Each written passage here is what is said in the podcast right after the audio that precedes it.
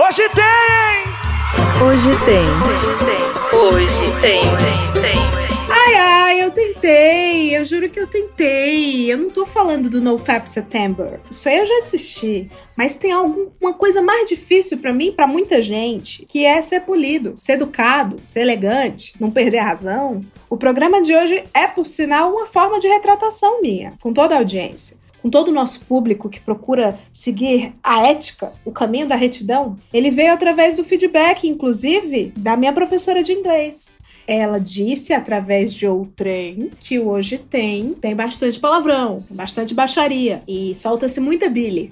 E ela falou isso para quem? Para um amigo meu que fala mais palavrão do que eu. Então isso já me deixa bastante abalada. É, eu fiquei conversando com ele e a gente pensou, porra, quer dizer, poxa, a nossa fama tá péssima, cara. A gente precisa se retratar, a gente precisa fazer o rebranding. É, como que a gente consegue anunciante assim? Então é isso, é, a gente tem que se reajustar, né? Eu entendi o recado, professora Mari. Como eu posso conseguir convencer grandes corporações de que eu tenho inteligência emocional suficiente para ser explorada por ela? Meu amigo, minha amiga, hoje tem 36. Wrong. Well, you've expressed admiration. Wrong. Vai entrar pra história. Hoje nós vamos falar sobre tudo que nos tira do sério, tudo que nos irrita, tudo que a gente odeia, mas sem falar palavrão. Até o padre eu chamei, gente, para esse rolê aqui, para vocês verem que, que é real, que é de verdade. A intenção é boa. Vamos ver se a execução é. é e vamos ver se é possível ficar pistola de forma erudita. Vem pra cá, meus dandes do entretenimento, e venham dizendo, com todo garbo, o que teremos para hoje. Oi, pessoal. Meu nome é Pablo. Eu sou da Melissa do Rio de Janeiro e no Hoje Tem de hoje a gente vai descobrir que toda pessoa santa tem um lado satânico. O Departamento Jurídico do Império Hoje Tem Podcast pediu para informar, a fins de gerenciamento de crise, que Pablo não pertence à milícia do Rio de Janeiro. Olá, pessoal. Meu nome é Cindy. Eu trabalho na ONG Base Colaborativa e sou facilitadora de comunicação não violenta. E hoje tem tiro, porrada e bomba em nome do Senhor. Amém. Amém. Amém. Amém. Olá pessoal, eu sou o Padre Renan, da família dos discípulos, mas também do Bilhetes Podcast. E hoje tem Palavras Pequenas e Amém. ao Vento. Amém. Mas tá falando amém antes dele terminar a frase? Que foi isso? Ué, tem que toda a frase santa. Não é a igreja evangélica que você interrompe a pessoa pra fazer o aleluia Ah, tem explaining, que, não. Sim, tem que fazer esse Aleluia. explaining. Aleluia, explain. Isso, isso, te, isso te dá. Amém, é o amém explaining. Que a pessoa tá falando, você tá amém. Amém, amém, aleluia, amém, amém, amém, aleluia, aleluia, amém. Isso traz poder espiritual pra você. E eu sou a Leila Germano e hoje tem pra família de bem. Deus está nesse lugar? Tá sim. Cadê a dor de cabeça? Saiu, sumiu. Saiu? Foi pra casa do caralho. Quem tira? Que isso, rapaz? Foi pra casa do caralho. Quem tira? Que isso, rapaz? Foi pra casa do caralho. Quem tira? Que isso, rapaz? Pra começar, eu queria dizer que eu já fiz aqui um placar. Cadê minha caneta? Tá aqui minha caneta. Um placar. Estou com as minhas em mãos também. Aquela coisa, aquele papo de todo fofoqueiro. Quem somos nós pra julgar? Somos gentinha. E gentinha julga. Então eu fiz aqui um placar pra colocar os nossos convidados na berlinda. Vamos começar aqui. Pablo, Cindy, Padre Renan, que eu espero que ele fale palavrão. Amém. Amém. e eu? É o seguinte, você que tá aí ouvindo, você que tá em casa, onde quer que você esteja, você também pode fazer isso, tomar nota, porque não é muito confiável o meu dote matemático, não. Pra gente medir, cada palavrão aqui vai valer cinco pontos. O objetivo desse episódio é dar orgulho pra professora Mari, não é, Pablo? Sem dúvida alguma, vai ficar muito orgulhosa. Pablo, é a primeira vez que você vai vencer na vida nesse jogo, né? Ai, pronto, É começou. verdade. Começou a. Ai, Começou, meu começou, Deus, começou hate. É, e assim, cada palavrão vai valer cinco pontos. Eu vou marcar aqui no- nesse papelzinho. E é isso. Vamos lá, vamos sentir ranço, vamos sentir vergonha e sentir coisas ruins. É, ranço eu tenho. Tudo bom, pessoal? Primeiramente, eu queria dizer que vai ser muito massa isso aqui, né? Como já adiantado, eu trouxe aqui o Pablo, que se diz da milícia. Mas não sou, tá, galera? Ele não é. É importante dizer que não é. Ah, então você mentiu. Ah, começou. Ah, comunicação não violenta. Começou. Com... A base da milícia é uma boa comunicação. E é violenta, e Vamos funciona. falar disso. Vamos falar disso. O Pablo é a pessoa mais boca suja, mais pistola Mentira. que eu já vi na minha vida. O Pablo, pra mim, é um pincher humano. Nossa. Mentira. Mentira. Isso, isso é bem Nós temos aqui. Isso não é um elogio, cara. Isso daí foi uma crítica. Nossa, É o elogio níveis. violento. É a Beleza. elofensa. Beleza. Ela foi sincera, né? Ela Ó, de- é de- deixa Ela- ela falar, por favor, Cindy. É isso, é isso. Nossa comunicação violenta. A gente tem a Cindy, que é uma pessoa totalmente corintiana, totalmente. Isso diz muito sobre ela, é uma mulher fervorosa. Vai, Corinthians. Respeita o Corinthians, Eu rapaz. sou corintiano também, hein? É, o padre, Padre também é corintiano. Padre corintiano, eu vou me converter agora. E falar nele, né? Nós temos o padre Renan, que é um padre nerd. Ah, pronto. Eu vou ficar com Porque esse sim. nome agora de Padre Nerd. É um padre nerd, porque sim. Tem padre cantor, gente. tem padre miliciano. Eita, tem padre. Eita. Ih, Ih. E tem padre cheideiro. Isso daí é pesado, hein? Eu não posso falar mal da minha igreja, né? Não, imagina, tem padre. Padre Isso é bem pesado, isso é pesado. é, Não tá, a igreja é e maravilhosa. tem padre nerd, olha que legal. Padre nerd. Padre podcaster. Aí, ó. É, ele é mais nerd ou mais podcaster, padre? Eu acho que os dois, né, juntos. Nós somos tudo, né? Somos. Quem se limita não se diverte. Boa. Eu trouxe esses três pra lembrar a gente, né, naquele meme. Eu acho que pra mim o grande meme de etiqueta do nosso país em 2020 é o Fale Baixo. Fale baixo. E aí? E aí? E aí? Fale baixo. Fale baixo você, tira o dedo. Fale Eu não Baixo. conheço esse meme. Como não? Isso é maravilhoso. Como não, Pablo? Não Trava na conheço. beleza Tra- tra- e fale destrava. baixo. Destrava. Destrava. Ah, eu conheço, conheço. Fale baixo. Fale baixo. E esse meme aí, ele, ele é um resumo do, do nosso propósito aqui hoje. A gente vai querer sair pessoas melhores com a ajuda da Cindy, ou não, e do padre. Eu não vou falar ou não pra um padre, sou louca. Tá vendo? Cindy, queridinha, eu vou começar te perguntando, né, minha linda? O que seria comunicação não violenta, florzinha? Seria assim do jeito que eu tô falando, meu anjo? Olha, considerando que eu te conheci um pouquinho antes da gente começar aqui esse podcast, talvez em outros momentos também, eu entendo que não, porque a comunicação não violenta, ela pressupõe a verdade, né? Da gente poder ser o que a gente é, como uma proposta de que através disso a gente pode se conectar mais. E aí, né, o jeito que você falou comigo, eu tô considerando aqui que não é o seu jeito habitual de comunicação e, portanto, sim, é violento. Ah, então peraí. Ah, eu, eu posso ser violenta na minha comunicação sem falar palavrão. Comunicação violenta não é palavrão. Imagina, de forma nenhuma. Inclusive, é, se for necessário usar do palavrão para expressar a sua verdade, né? Qualquer limitação, o padre mesmo falou, quem se limita não se diverte. Qualquer limitação na comunicação não violenta, ela é violenta, né? A gente já, já se limitou a vida inteira de fala baixo, tem que ser educado, aqui você não pode gritar, aqui você não pode falar isso, agora você tem que falar fofinho. Enfim, todas essas coisas, elas são violentas porque a comunicação não violenta não é só violento para o outro, né? Não é o que eu falo com o outro. A comunicação não violenta tem a ver com você falar aquilo que você quer falar e não necessariamente aquilo que você tem que falar, né? Dá um exemplo aí de comunicação pro Pablo. Ó, só Ah, pro pronto. ouvinte entender, o Pablo e a Cindy se odeiam. E isso foi por isso que eu trouxe eles aqui. Ela pode ser a professora do que for. Ah, pode falar não violento, mas odeia o Pablo. Isso é verdade. E eu trouxe o isso Pablo, diz isso é muito, verdade. Isso diz muito se ela é boa ou não no que faz. Nossa. Porque se ela tá Exatamente- pregando algo aí de não exatamente- violenta, tá aí, ó. Exatamente aí. por isso Ah, eu estou confirmando a minha teoria de que a Ah. teoria da comunicação não violenta é uma teoria de verdade. É por isso Ah. que eu declaro aqui, Não, parece que pastora falando. Pablo, Pablo, Profetizo. toda vez Amém. Que a Amém. gente se comunica de alguma forma, Hum. seja por mensagens ou presencialmente ou em reuniões como essa, eu me sinto incomodada, porque Legal. é impossível pra mim sentir que eu tô conectada com você, sabe? É- Entendi. Eu, eu sinto uma repulsa, sabe um imã contrário? Sim. Eu tô tentando Entendi. trazer um pouquinho do sentir, assim, pra você entender como que eu me sinto, sabe?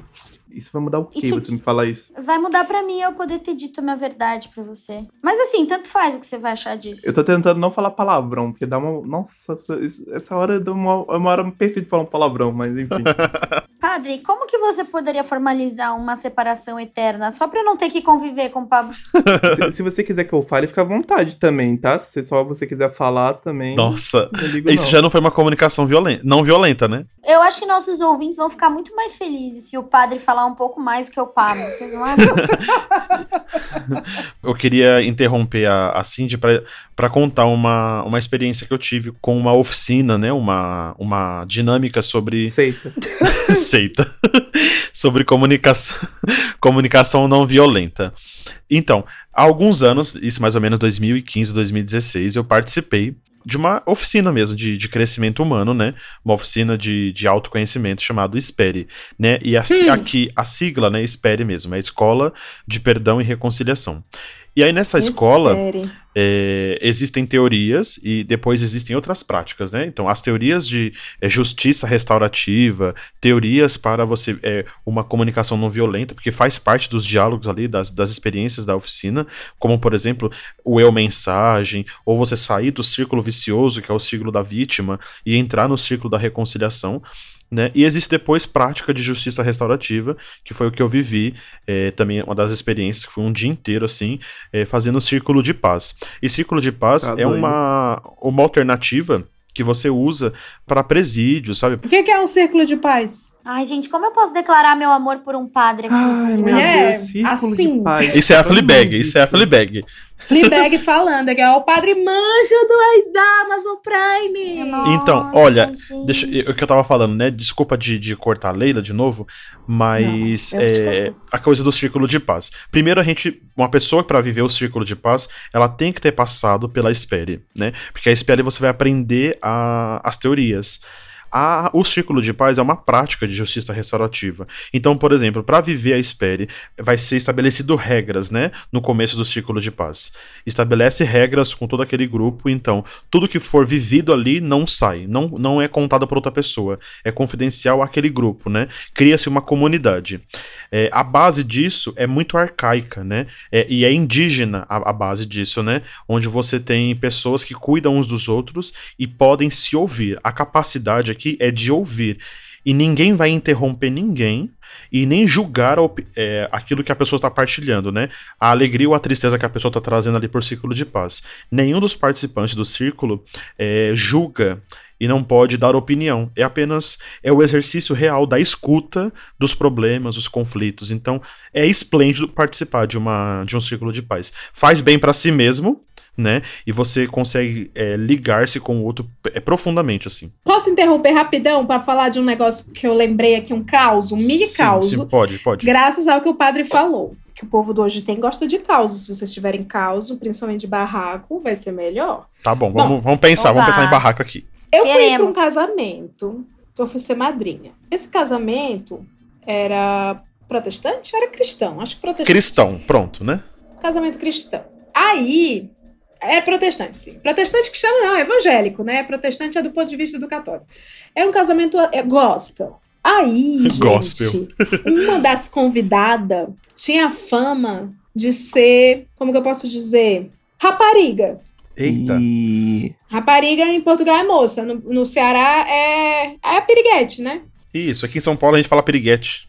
Piriguete. Ela tinha fama de ser piriguete. E o pastor estava brifadaço. E eu amo isso. Eu amo quem manda shade disfarçado de profecia. Eu amo. Eita. E ele fez isso aí. Ele, eu peguei carona num- numa coisa que você falou, que você falou, ah, então a gente não vai ser né, agressivo, que a gente vai perdoar, a gente vai dar. É, é tipo isso. Ela, o pastor fez a comunicação não violenta do shade. Porque parece que a- essa convidada dava em cima do noivo, entendeu? Eita. E aí, o pastor falou assim: ele virou pra ela, velho, e falou assim: e Deus tá tocando no teu, no meu coração, que ele vai cuidar de ti e te dar um homem, pra que tu olhes pro teu homem. Eita. E o velho, eu fiquei assim, não é possível, mano, que ela, ela brifou ele real. Ela, a noiva brifou, porque eu sabia de todas as palavras que ele usou, sabe? Só quem sabia do inside information. Ele falando, Deus vai te dar um homem pra tu olhar pro teu homem e nenhum outro homem vai te satisfazer.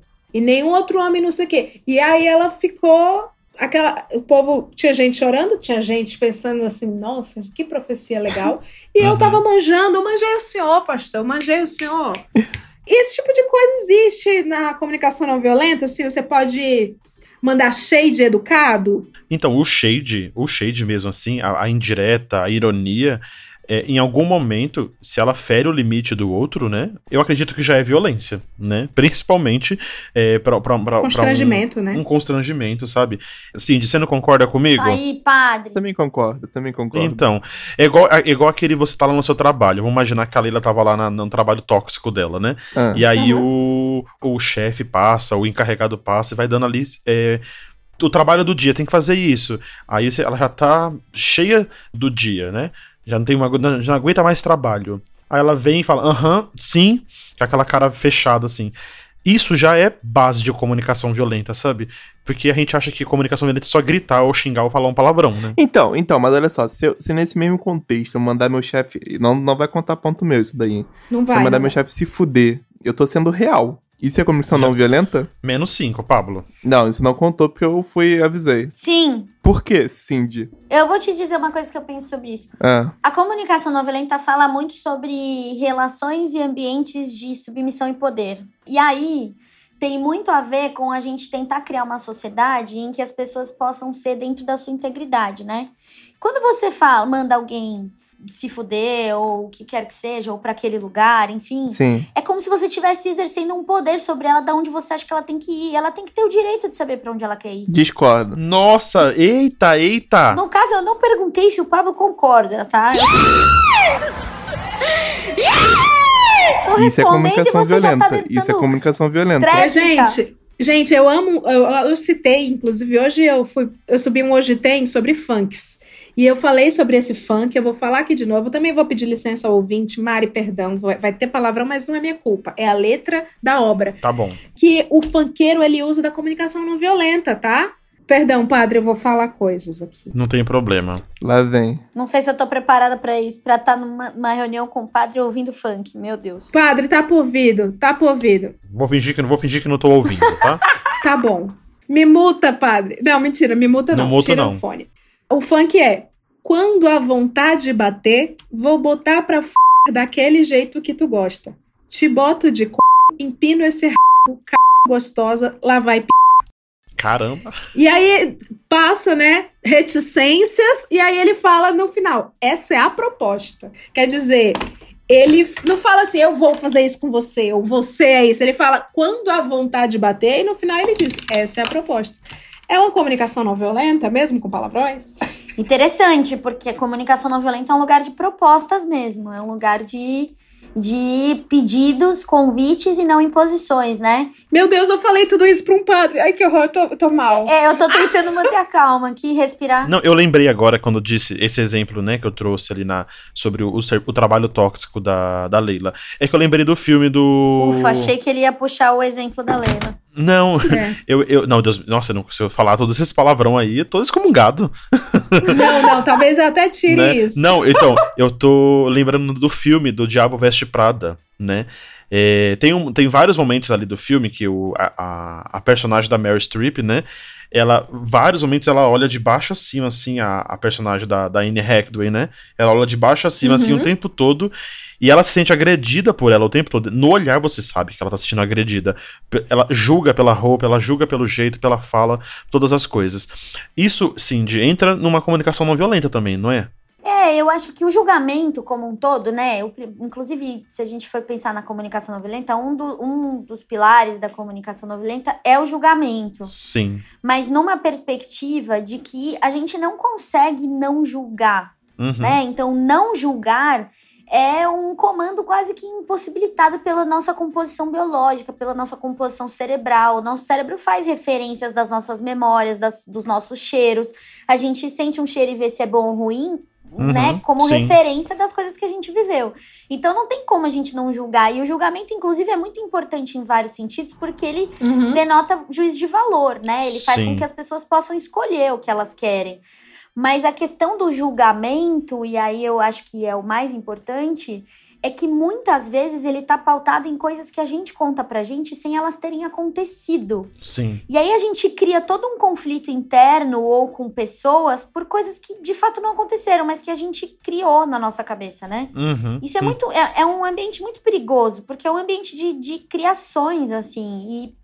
Né? E, e, assim, ah, mas você tá me chamando disso? Não, eu não tô, eu não falei isso, né? Eu só Nossa, disse... Cindy, você tá descrevendo a DR que eu tive hoje de manhã, e no caso eu sou a pessoa errada. Não, calma, na, na CNV também não tem certo e errado. Não, você não tá errada. A Cindy tá errada. É diferente. Eita. Não. Meu Deus do céu. O Pablo agora Não, não. quer ocupar o Cara, lugar do padre não. pra representação Não, não, de não, não, Deus não, não, e dizer quem Mas vai olha pro só, céu olha e quem só. vai pro inferno. Não, não, não, não, não, não. Eu quero voltar à questão do mandar se fuder não ser comunicação violenta. É, eu acredito em comunicação violenta, vocês estão falando aí, concordo, tudo bem, o, o pastorzinho. Se o palavrão é uma expressão de, de raiva, Ah, se é uma expressão ali natural, eu acredito que não é violência. claro que não, eu tô sendo. sin- Exato, tô sendo sincero, tô mandando o cara se fuder. E o que, que você tá querendo dizer quando você manda alguém se fuder? Que eu tô puto com o que ele mandou fazer, ué. Então por que, que você não fala eu tô puto com o que você me Estou mandou me fazer? sentindo, tem que falar, mu- estou não, me ah, sentindo. não, vai, não, vão se fuder, Não, velho. Não, a isso minha daí é pergunta aí, ó, tá vendo? Você.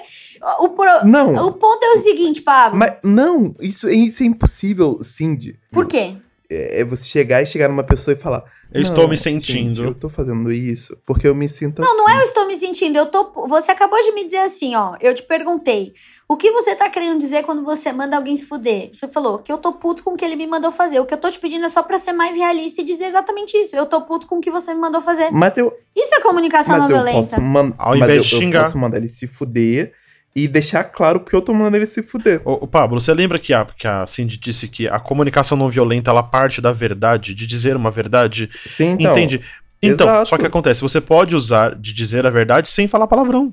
Estou puto contigo por causa disso. Exatamente. Entende? Ciro Gomes, Ciro Gomes, ele é perfeito. Ciro Gomes é o O mestre. palavrão, muitas vezes, ele, como expressão do ser, né, de você mesmo, e não do que você quer que o outro faça, ou pra onde o outro tem que ir, ele é uma expressão sua, né? Então, puta merda, caramba, cacete, são, são palavras, são expressões, né, corriqueiras na nossa língua específica, que é, elas vêm como uma forma de você se expressar, mas é uma coisa sua, né? É quase como se você estivesse dizendo, eu tô bravo com alguma coisa, ou eu tô triste com alguma coisa, é, eu tô assustado. É, é quase que uma tradução disso. Então é uma expressão do seu sentir. Agora, a partir do momento que isso envolve outra pessoa, você passa a ser violento, porque a violência é isso. É... Não, eu discordo, eu discordo. Eu acho que o palavrão é um, modo de, é um ótimo jeito de aproximar as pessoas.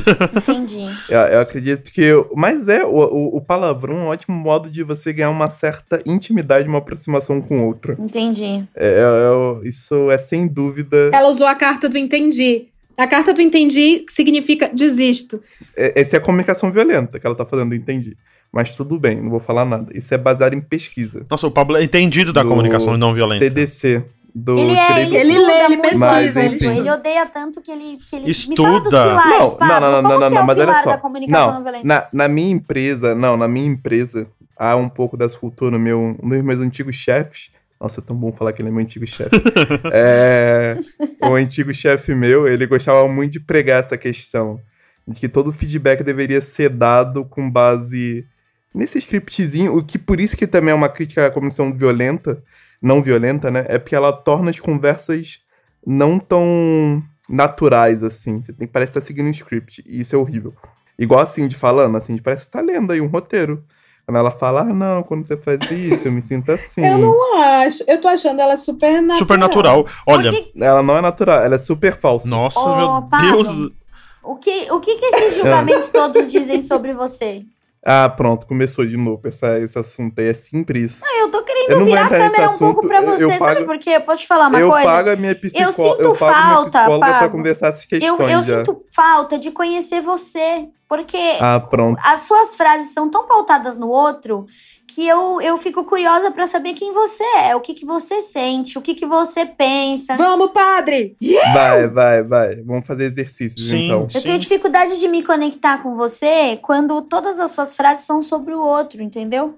Porque aí eu quero saber quem é você. Não, de modo algum.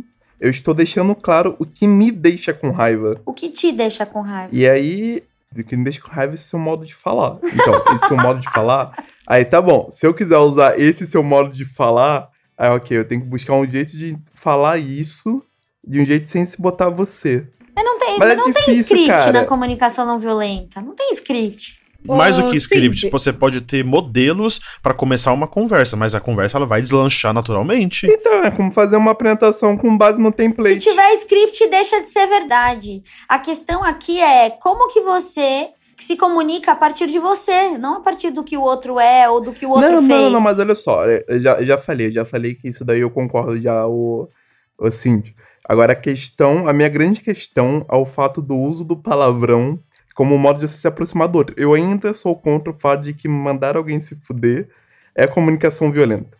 Depende do, Em- em depende do tom. Se você qualquer- fala. Boa, Leila, vai, continua. Eu não tenho opinião, gente. Eu tô, minha cabeça tá explodindo aqui junto com a do ouvinte. Não, Leila, você tá no meu lado, você tá no meu lado porque eles estão juntos. Não, o que eu quero falar, o que eu quero falar é só que e o assim. tem Deus no lado. A minha dele. questão é, sobre comunicação não violenta, sobre compreender o que o Pablo está falando, de que achar que é roteirizado, eu acho um pouco, porque eu já usei, eu já usei não, tem- usaram comigo no trabalho.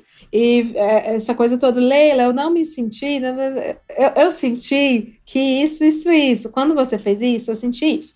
Pra mim, que gosto de ganhar, porque pra mim, conflito é conflito, alguém tem que ganhar. Conflito tá ali pra alguém perder. E esse alguém não sou eu. Mas conflito não é uma corrida, né?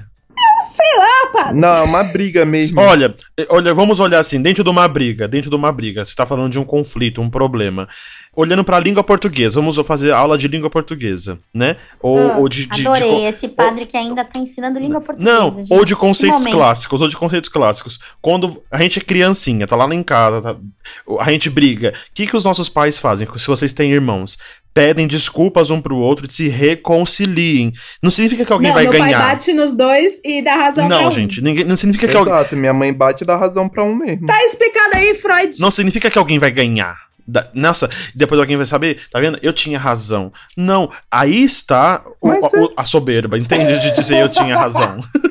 Eu sou É, muito e a minha, a minha opinião sobre isso também é que não existe conflito, né? Pra mim, o conflito é super bem-vindo, assim, quando é para as pessoas poderem criar um espaço de dizer o que elas pensam. Sim. Então, né, desde que a gente não, não tenha.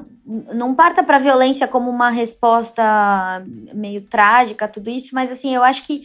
Pra mim, o mais importante do, do conflito tem a ver com a reflexão de que, mesmo com essa sensação de ganhar, ninguém sai ganhando. Sim. A não ser, assim, a briga em si, né? Do tipo, a treta que, ah, você fez errado, eu fiz certo, né? Tem muito essa busca de, ah, errado, certo, bem ou mal. Eu vou tentar muito dar um dessa exemplo. coisa do. Boa, padre. Desculpa te cortar, Cindy. Não, eu não sei, por eu, favor. eu- eu pergunto se vocês estão comigo por assim, se vocês assistem uma série chamada This Is Us. Sim, Não. maravilhosa. Sim, amo, nossa, choro em todo Não. Então, episódio. só, só uma pergunta, Ai, a gente, pergunta, olha meu Deixa eu Deus, falar. Padre Cara, comunicação não violenta, This is, this is, cara, eu choro em todo This episódio. Is Us. Ele vai derrubar o padre Fábio de Mello. Deixa eu falar. É a, me- This, é a melhor série que existe hoje. This Is Us é a série da minha vida. Eu, eu, eu falo pra todo mundo, gente, eu já contei, de fato, eu já contei, eu tenho uma lista, depois eu vou tirar uma foto e mandar pra vocês. Eu tenho uma lista, eu tenho 26 pessoas que eu indiquei This Is Us, elas assistiram, estão assim, estamos ansiosamente esperando a quinta temporada. É, eu quero saber, esperar assim, eu queria só fazer uma pergunta pra não dar spoiler, né? Vocês terminaram a quarta? Sim, sim, Terminou, sim, sim. Cindy, a quarta? Não podemos dar spoiler, né? A, a, a Leila não assistiu? Nunca vi. A sua resposta não é um spoiler. Então, é que, eu- assim. é que eu queria. É que eu queria, assim, falar do último episódio. É, tem dois personagens Aí que. é um spoiler. Não, assim, tem. No último episódio da quarta temporada, nós temos ali os, os irmãos, né? A Kate, o, o Kevin e o Randall. O último Sim. diálogo do, Ke- da- do Kevin com o Randall, aquilo. É um exemplo clássico de uma comunicação extremamente violenta. Eles não estão gritando, eles não estão se batendo, mas um diz coisas pro outro que fere profundamente. Sabe? No, no- no sentido assim, a minha vida nunca mais foi a mesma desde quando você entrou na minha vida, porque tudo virou, ficou pro desabaixo. Entende? As palavras são ditas na sutileza. E aquilo você vê no olhar um do outro o quanto estão ferindo um ao outro, né? E as falas do, do Randall me machucam só de lembrar. É, e, o- e o principal, né, padre, puxando até um pouco dessa, dessa reflexão, pra mim é o seguinte: a gente tem uma. Tudo que a gente tá vendo de violência no nosso entorno é um sintoma, né? A causa tá Sim. dentro de nós. Então, a violência começa na forma como eu me comunico comigo.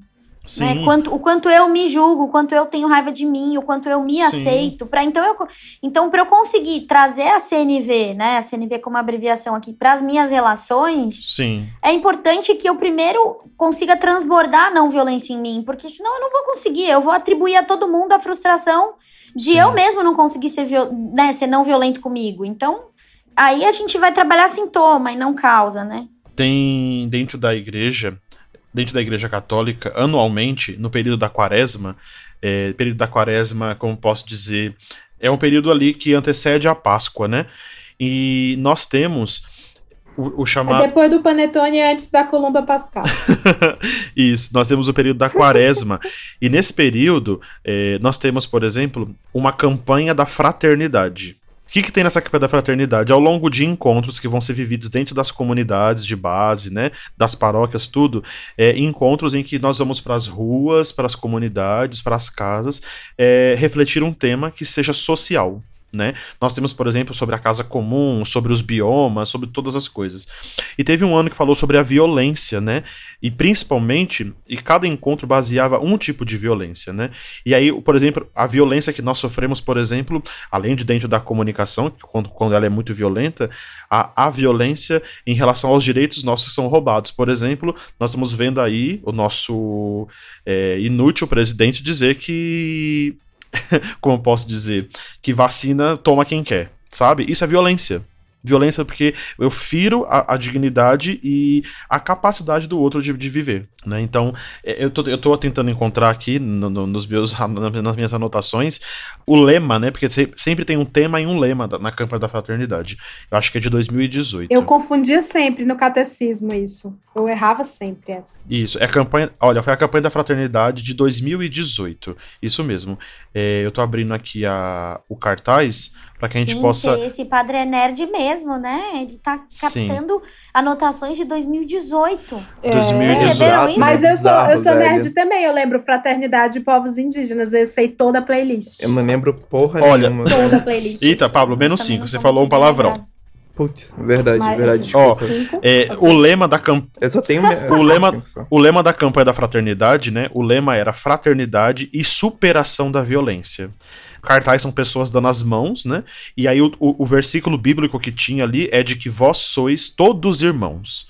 Entende? É, né, quando nós encontramos no outro as, as qualidades, as diferenças e reconhecemos que há diferenças, mas nos unimos pelas igualdades, nos tornamos irmãos verdadeiramente, né? Você acabou de explicar a, pela primeira vez, ó, e você que é pai e mãe, você que tá criando um mini ser humano. Toda vez que a gente falava palavrão, os nossos pais falavam assim: não pode falar palavrão. Aí a gente falava, por quê? Verdade. Aí eles ficavam, ah, mas não, não sei, eu aprendi assim. E eis que palavrão é uma comunicação assim. violenta, porque tudo isso aí que o padre falou que eu não sou doida de decorar nada. Isso. Então, mas é, eu acho que fica claro assim, pra mim, a ideia. Quando eu lembro que eu fiz a Espere e que o, o Pablo insiste em dizer que é uma seita, mas não é, É uma não seita. é uma seita. Tem nome de seita, tem jeito de seita. É Dentro seita. da, da, da vivência da Esperes, que é ao longo de semanas, assim, finais de semana, onde a pessoa vai lá, se, se dedica, né, para viver aquilo e experimentar das dinâmicas, das teorias e depois também das práticas, tem uma prática chamada de eu mensagem, né, onde você vai le- lembrar daquele conflito que, tá, que você está tentando resolver na Espere, né? E você vai é, dizer para aquele conflito, né? O fazer o eu mensagem. Eu me sinto assim quando né? Então vamos procurar resolver esse conflito com o eu mensagem. Então nós, nós vamos encontrar limites de, de ambos lados para superar tudo isso. Tá, mas olha só, gente, eu quero voltar ainda no assunto de palavrão. Meu porque Deus, ele Cindy não cansa. Nunca conseguiu me convencer. Não cansa, gosta. Não, não, mas eu quero Gosto. voltar, vou dar outro exemplo. Mas ó, é que é o tema do programa, É- também faz parte. Exato, Isso, exato, isso. exato. Vamos supor, Leila, Leila, ó, bem comum entre nossos amigos lá do trabalho, etc. Hum. A gente ter, se xingar bastante, certo? Sim, a gente E eu- se eu não consigo- xinga como uma extensão das emoções. E, e Exato. são a gente emoções um camaradagem. É, Exato, mandam se fuder, tomar no cu. Isso não tá contando como ponto, tá? Porque é exemplo. tá. Uhum, uhum. Quem, quem estabeleceu essa regra?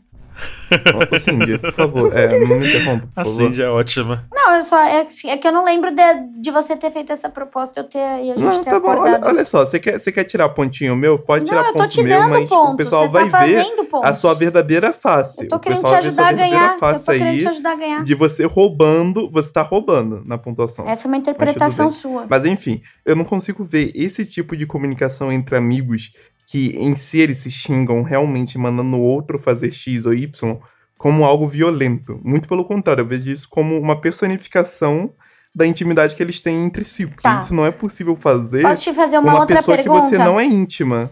Eu vou te fazer uma pergunta, ah, não, não faz pergunta retórica, eu não sei Não, não, não, responder, não é cara. retórica. Relaxa, eu não vou querer é, fazer isso aqui. Mas é, Ah. talvez daqui a pouco. Mas na verdade, eu fico refletindo um pouco sobre o que você fala no seguinte sentido. O palavrão, ele carrega uma interpretação, certo? Então, quando você Sim, me diz sim, que sim. o palavrão significa intimidade, é a sua interpretação sobre isso. Sim. Talvez seja necessário que a sua interpretação seja compartilhada pelas pessoas, para que mais pessoas Ok. também interpretem que isso é intimidade e vocês, através desse acordo, criem esse ambiente em que palavrões são representações de intimidade. Ok. Mas, por exemplo, se no seu ambiente de trabalho tem outras pessoas que não participaram desse acordo de que palavrão é intimidade, essa pessoa pode carregar uma outra interpretação sobre palavrão. E aí Sim. você tende Obviamente. a gerar um ambiente desconfortável para pessoas que podem estar no entorno e podem carregar outra interpretação e isso vai ser violento Ah, de mas alguma não, forma. desculpa, desculpa. Mas aí eles têm que se ferrar porque eles não estão se envolvendo em algo que estão sendo fofoqueiros. Mas então, mas aí mais uma vez você traz o seu eles. poder de que as pessoas têm que usar a mesma estratégia que você para se comunicar. Cindy, eu acho que eu acho que nós temos aí dois vieses. Eu, eu eu estou concordando com ambos, porque existe. Ah, quando- centrista agora. eu Ciro sou Gomes. centrão, eu sou centrão. Você é Quando centrão a e tchau. gente- Tchau também, eu também dou kit daqui Quando, agora. quando a gente tem. Quando a gente assume que palavrão, e eu tô muito com o Pablo nesse, nessa, que, que palavrão é uma extensão das emoções, isso falando em linguística, tá? É porque, de fato, é. Por exemplo, muitos nomes de santos, padre, Sim. foram substituídos por palavrões. Ai, meu Deus. Hoje eu não falo mais Nossa Senhora, eu falo caralho, Menos 5, Leila. entendeu? Verdade. Menos 5 pra mim. Eu não falo Menos mais. 10 Peraí que eu mais vou, um pezinho eu vou pôr mais, vou pôr mais 5 aí. Eu não falo mais, meu Deus. Eu falo, puta que pariu. É, mais 5 aqui. Mas a- aqui eu- eu É. faço uma pergunta, não sendo advogado do diabo, sabe? Mas a pergunta: há uma necessidade. Pode, né? Há uma necessidade em falar palavrão? Não, não, aí que tá. Não há, só que. Mas aí eu tô falando de linguística, Ah, tá. porque aí que tá. Eu vou voltar pro episódio que acabamos de subir, que é o episódio de funks literários. Ela faz o link dela. Eu, fa- eu faço a divulgação dela. que a Fernanda Souza, educadora é, de literatura, ela estava falando sobre isso. Literatura é tudo que se lê. Portanto, quem mora no Leblon de frente para o mar vai escrever e falar. O barquinho vai, a tardinha cai. Quem Sim. mora do lado de dentro, de frente para o morro ou no morro, vai narrar, como que ela falou, moto dando grau Nossa. e outras coisas, como a Anitta mesmo fala quando ela defende o funk. Quando a gente está inserido num contexto em que o palavrão virou uma, uma interjeição, como eu acabei de. Eu falei nomes de santo, mas, gente, poderia ser puxa vida. Sim. Uou! Isso aí é- é não é muito sobre o contexto, porém, agora eu vou concordar com a Cindy, tá, Pablo? Quando eu trabalhei Uhum. em um ambiente de propaganda tóxico, abusivo, hostil, machista, eu era a minoria lá dentro. Uhum. E todas as piadas dos caras, bem agressivas, me atingiam. E aí eu era essa pessoa minoria que eu tinha que, como você falou, me ferrar. Nossa. Eu tinha que ser essa pessoa que eu, eu entendia, aceitava piada, né? E o, e o palavrão. Mas é que tá. É, é diferente, eu acho, que vocês estão falando. Exato. Não, mas rapidinho, essas piadas. Rapidinho. Como é bom ser essas de piadas, centro. elas feriam alguém? Era uma piada. Tinha, tinha piada que feria, tinha piada que. Então, sobre então Minas. isso não é a mesma coisa que um palavrão, porque o palavrão que eu tô me referindo não tá ferindo ninguém. Entendi. Ué, quando você fala vai Sabe, se aquela fuder, piada- você tá. Não, mas assim, Pablo, se, se a gente tem uma pessoa que ela é uma pessoa que não fala palavrão, porque a educação, a base dela não é disso. Ela vai ficar extremamente desconfortável num ambiente neutro. Não, sem dúvida, sem Que é dúvida. uma sem empresa. Então, eu É acho isso? que por isso que a comunicação não violenta nas interações, porque tem três tipos de interação dentro da CNV, né? De estudos de interação. Um é a interação do você com você, um é a interação do você com o outro, que é o intrapessoal, e um é a sua interação com o todo. No fundo, a CNV é um grande ativismo, né? Com o todo. Mas pra gente chegar no todo, eu preciso meio que transbordar do eu pro outro para então conseguir fazer interferências sociais do sistema. E aí, eu acho que um pouco da nossa habilidade depois de um tempo dentro da CNV é perceber o que eu falo, a minha posição, a forma como eu me comunico influencia o sistema que eu tô. Então eu concordo, Leila, com você que existe uma questão de apropriação da linguagem conforme o seu contexto cultural. E eu falo isso por experiência própria, porque eu atuo também com, com um projeto que atua com população em situação de rua. E na rua, o meu papo é carregado de palavrões. Sim. Né? A minha conversa com os meus amigos, que eu chamo de amigos da rua, é uma conversa, né? Se vocês um dia puderem acompanhar esse trabalho, ele é um trabalho carregado de palavrões. Mas por quê? É uma estratégia de conexão. Né? Eu sei que através dessa linguagem eu tô. Fa... É, porque assim, não adianta a gente falar que o português é uma linguagem só. Não é. Não. A linguagem dentro de um banco é a linguagem do português de banco, aí tem o português que é o português da rua, o português da favela, o português da. Né? Existem apropriações, como você mesmo trouxe aí. E aí, o- qual que é o nosso, o mais importante? É a gente treinar para virar meio que poliglota nessas línguas, porque no fundo mesmo, e essa é a verdade, o ser humano, ele precisa da conexão para sobreviver, né? Quando vocês trazem a coisa do indígena, das tribos, é, é porque, de fato, a- né, se a gente for pensar na nossa evolução, quem ficava fora da tribo não sobrevivia, né? Então, se eu preciso da tribo, se eu preciso do todo para sobreviver, eu vou precisar criar estratégias de me conectar com as pessoas. Então, se essa estratégia é o palavrão, vambora. Mas se o palavrão é uma estratégia que pode, dentro de um contexto todo, pode estar ferindo de alguma forma alguém, né? A gente precisa ter esse olhar também, essa percepção do tipo, eu tô numa empresa, eu e meus amigos a gente fala palavrão como uma forma de intimidade, mas quem sabe não possa ser legal a gente compartilhar isso com todo mundo aqui na sala para explicar para as pessoas que a nossa intenção é uma intenção de intimidade, que essa é a nossa estratégia, que é o jeito que a gente Até- se conecta. Até porque a maioria dos palavrões, eles são bastante machista falocêntricos, né? E, e homofóbicos, então, né? tem- Então, tipo assim, você não fala... Tem isso também, tem essa discussão. A gente acha que a gente tá no, no, no intuito da brodera, broderagem, pelo amor de Deus, gente. A broderagem rap, friends. É, inclusive se a gente for pensar no próprio palavrão que o Pablo trouxe, né? É um palavrão em si que, enfim, a gente não precisa vir a palavra, né? Não vou me aprofundar nisso aqui em respeito ao padre. Estamos aqui, né? Tô me Não, eu já acabei com a minha. É, mais evoluída. Eu tô me sentindo até mais evoluída aqui né, com a presença do padre. Mas a própria palavra que traz o palavrão que o Pablo trouxe é uma palavra que ela é carregada de sexismo, né? Sim, a Então, maioria. enfim. Eu vou fazer esse papel. tá? Não, não vou, não vou falar. Mas enfim, gente, todos, todos os palavrões são assim. E eu me sinto, hoje, que eu sou a little bit, bitch desconstruída, eu já fico me policiando, sabia? Se eu tô num ambiente, principalmente um ambiente que tem gays, e eu trato isso como. se- Eu falo assim, ah, vai tomar no seu cu, sei lá. Vocês entenderam? Menos 5. Eu fico assim, caramba, mas é um ato que não me diz respeito e que eu tô caricaturando Sim. de forma. é, é, eu, eu dei a volta, sabe? Assim, eu passei pela caricatura, pelo xingo, como se fosse algo errado, transformei em algo hype e joguei pro amigo meu. E entre nós estamos nos divertindo. Mas será que para outra pessoa. Eu vou, eu vou dar um exemplo ótimo, gente, que isso me atingiu bastante e que, graças a Deus, parou. Tá? Quando eu mudei para São Paulo, eu trabalhava em agência de propaganda. As pessoas tinham um adjetivo que eu achava ridículo, assim, Hum. que era baianinho. Nossa. Aqui Sim, em São pra- Paulo, as pessoas. Pra qualquer usam- nordestino, né? Não, vai além, padre. No mercado de publicidade e comunicação, uma coisa baianinha É. é, uma coisa tosca e mal feita. Isso, isso mesmo. E eu não entendia, né? Eu não sou da Bahia, eu sou do Ceará. Mas quando eu mudei pra cá, eu vi as, as pessoas falando baianinha e falando assim, numa boa, numa nice. Quando eu falei assim, eu, eu usei muito da comunicação não violenta quando ninguém ao menos tentou, tá, Cindy? Eu falei assim: Olá, eu não me sinto bem quando você fala baianinho pra dizer que o trabalho ficou tosco, mal feito e, enfim, pobre. Ah, Lê, mas você é do Ceará, você nem é da Bahia. Falei, eu sei, mas eu sou nordestina. E eu sei que para vocês, tudo daqui para cima é Bahia. E, É. Assim como no Rio de Janeiro é Paraíba. Isso, isso mesmo. É, isso me atinge profundamente. E aí que tá, aí eles falavam, mas Lê, ó, relaxa, não é pra você não, é, a gente é amigo. Isso aqui é uma expressão ó, antiga, não tem nada com você nem com os baianos.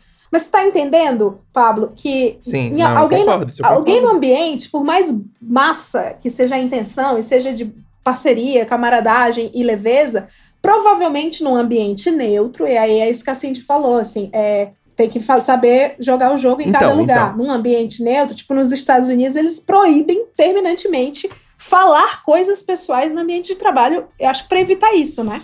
Mas por isso que eles são tão hostis, Então, talvez, mas isso né? daí eu O que é concordo. por- extremamente violento. Isso eu concordo porque você tá ferindo alguém, realmente. Você tá desqualificando vai se fuder devido a outro argumento. Não é o mesmo argumento que a gente tava usando lá atrás. Esse argumento eu concordo, ok. Isso eu totalmente concordo, é realmente errado, etc. Mas eu ainda acho que o palavrão em si, aí o palavrão como um todo. Cara, eu, eu realmente não sei até que ponto a gente tem que levar em consideração o quanto tem que restringir a minha comunicação com alguém, sei lá, que é íntimo de mim, algum amigo meu, devido a uma pessoa, cinco, pe- cinco cadeiras de mim, pode achar do que tá sendo a minha interação com uma outra pessoa, sabe?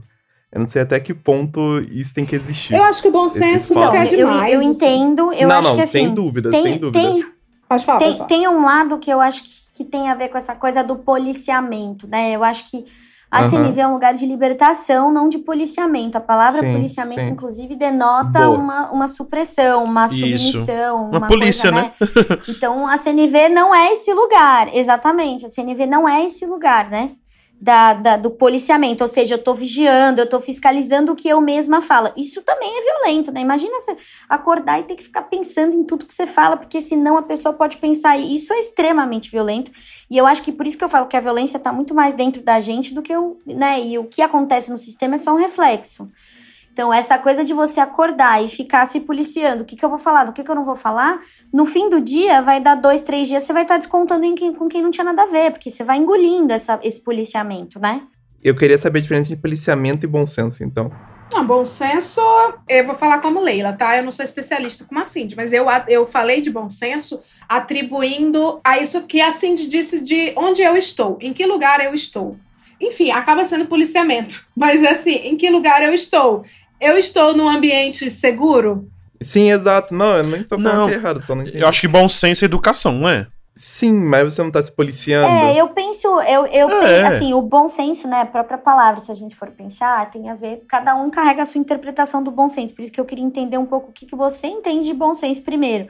Mas, assim, entende que desde o começo a gente tá falando sobre interpretações, né? É, então, enfim, é um mundo que pode levar a gente, inclusive, para um afastamento.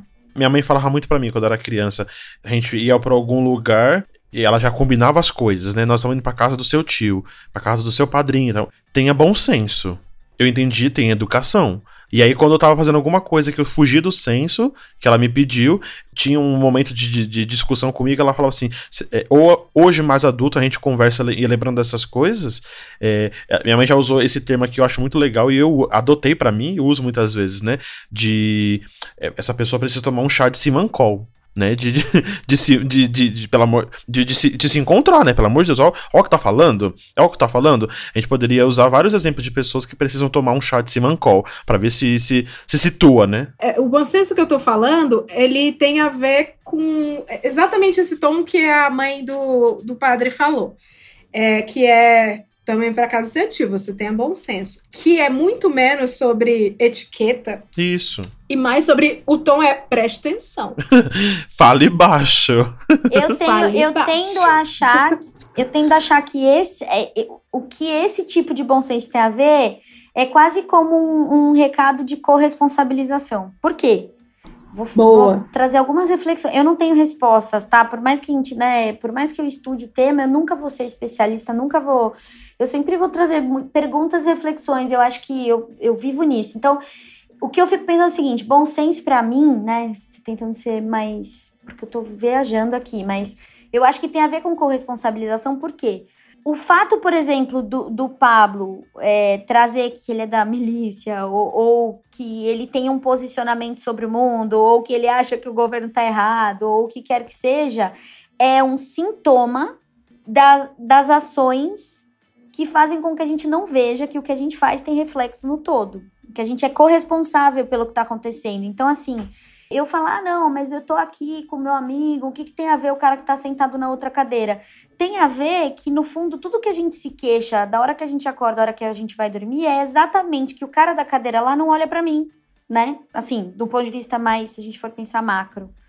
Então, né, muito do que a gente se queixa é como que essa pessoa pode estar dizendo isso? Ela não tá vendo que eu existo aqui, ela não tá me considerando no, nessa, nessa, nessa sociedade para ela falar isso. E é um pouco disso. Então, o quanto eu tô considerando todas as pessoas da sociedade também, sabe? Então, para mim a CNV, ela não é só uma coisa de policiamento, de script, porque assim, você estuda, no final das contas você não usa mais o script como uma coisa mental, ele é mais natural seu. Por quê?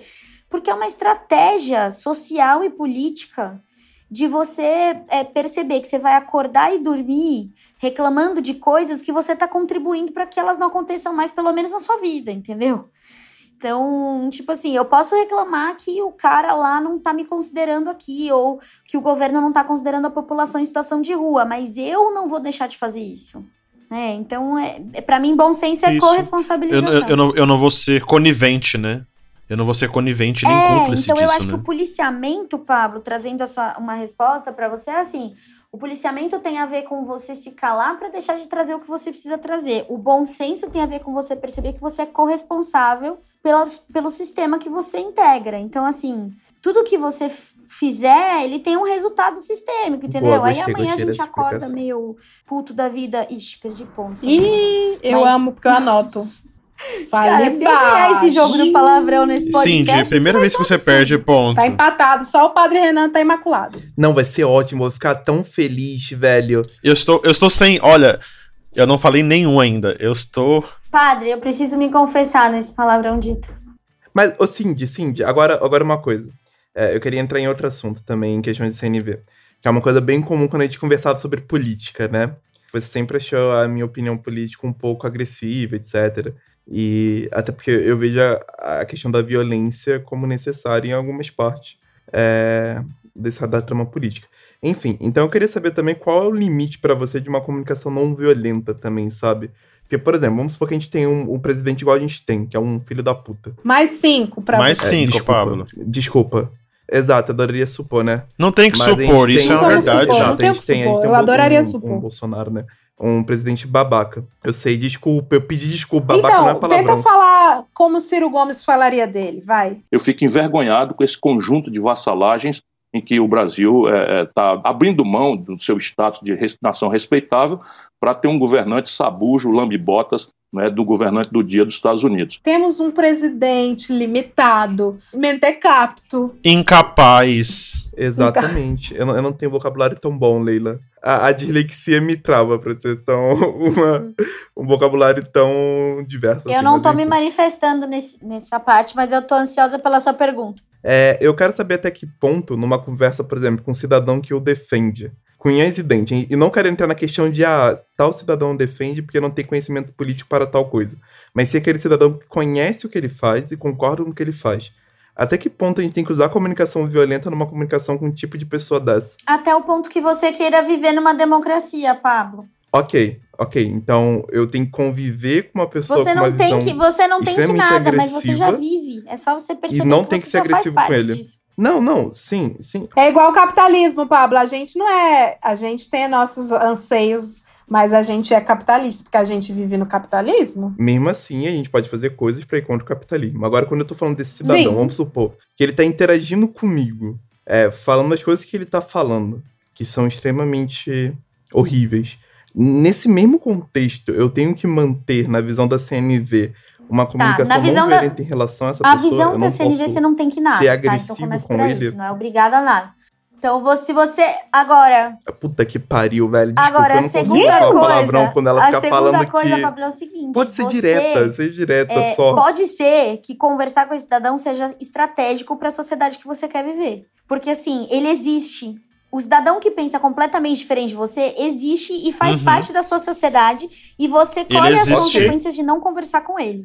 Não, sem dúvida alguma, mas eu acho que há um certo ponto, até aquele cidadão que tem uma grande possibilidade de vir a se tornar uma parte do que você acredita e aí defender uma- o lado certo. E eu nem vou entrar em questão de política, mas defender o Isso lado. se você quiser exercer um poder de convencimento. Esse é o, é o segundo ponto que eu ia trazer.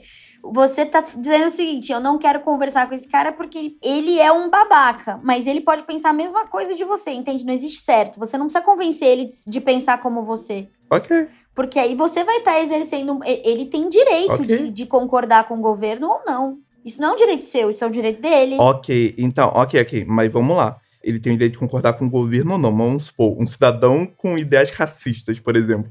Mesmo que esse cidadão tenha que conversar com ele normalmente, mesmo ele tendo extremamente ideias racistas e defendendo-os na minha frente, mesmo assim tenho que ter uma postura não violenta em relação a ele. Então, aí, então, aí a gente tá falando de crime. Se a justiça, se a justiça funcionasse, ajudava. É exato. Se a justiça funcionasse, ajudava. Existe o que é crime, e aí o que é crime, o que você faz é denuncia pelos meios legais o crime que ele tá cometendo. Então, essa é a primeira coisa. Tá, tá bom, tá Isso é bom. crime. A segunda coisa é. O, o quanto mais você deixar de conversar com pessoas que têm palavras racistas ou que falam coisas que são criminosas, mais essas pessoas não vão conseguir perceber que elas fazem parte de um sistema e que elas estão erradas, né? E aqui erradas, eu tô trazendo errado como uma interpretação mesmo, Você tem que confrontar, né? traz isso como crime. Então isso a gente não tem como aceitar, né? Assim, como sociedade, como cultura, não só porque é crime, mas porque né, o racismo é uma exclusão de numa cor. Isso é absolutamente inaceitável como sociedade, né? Então esse é um ponto. Não só dos direitos da pessoa, não só da dignidade, mas você realmente, é, pela cor da pessoa, você. É, é como se ela não existisse, né?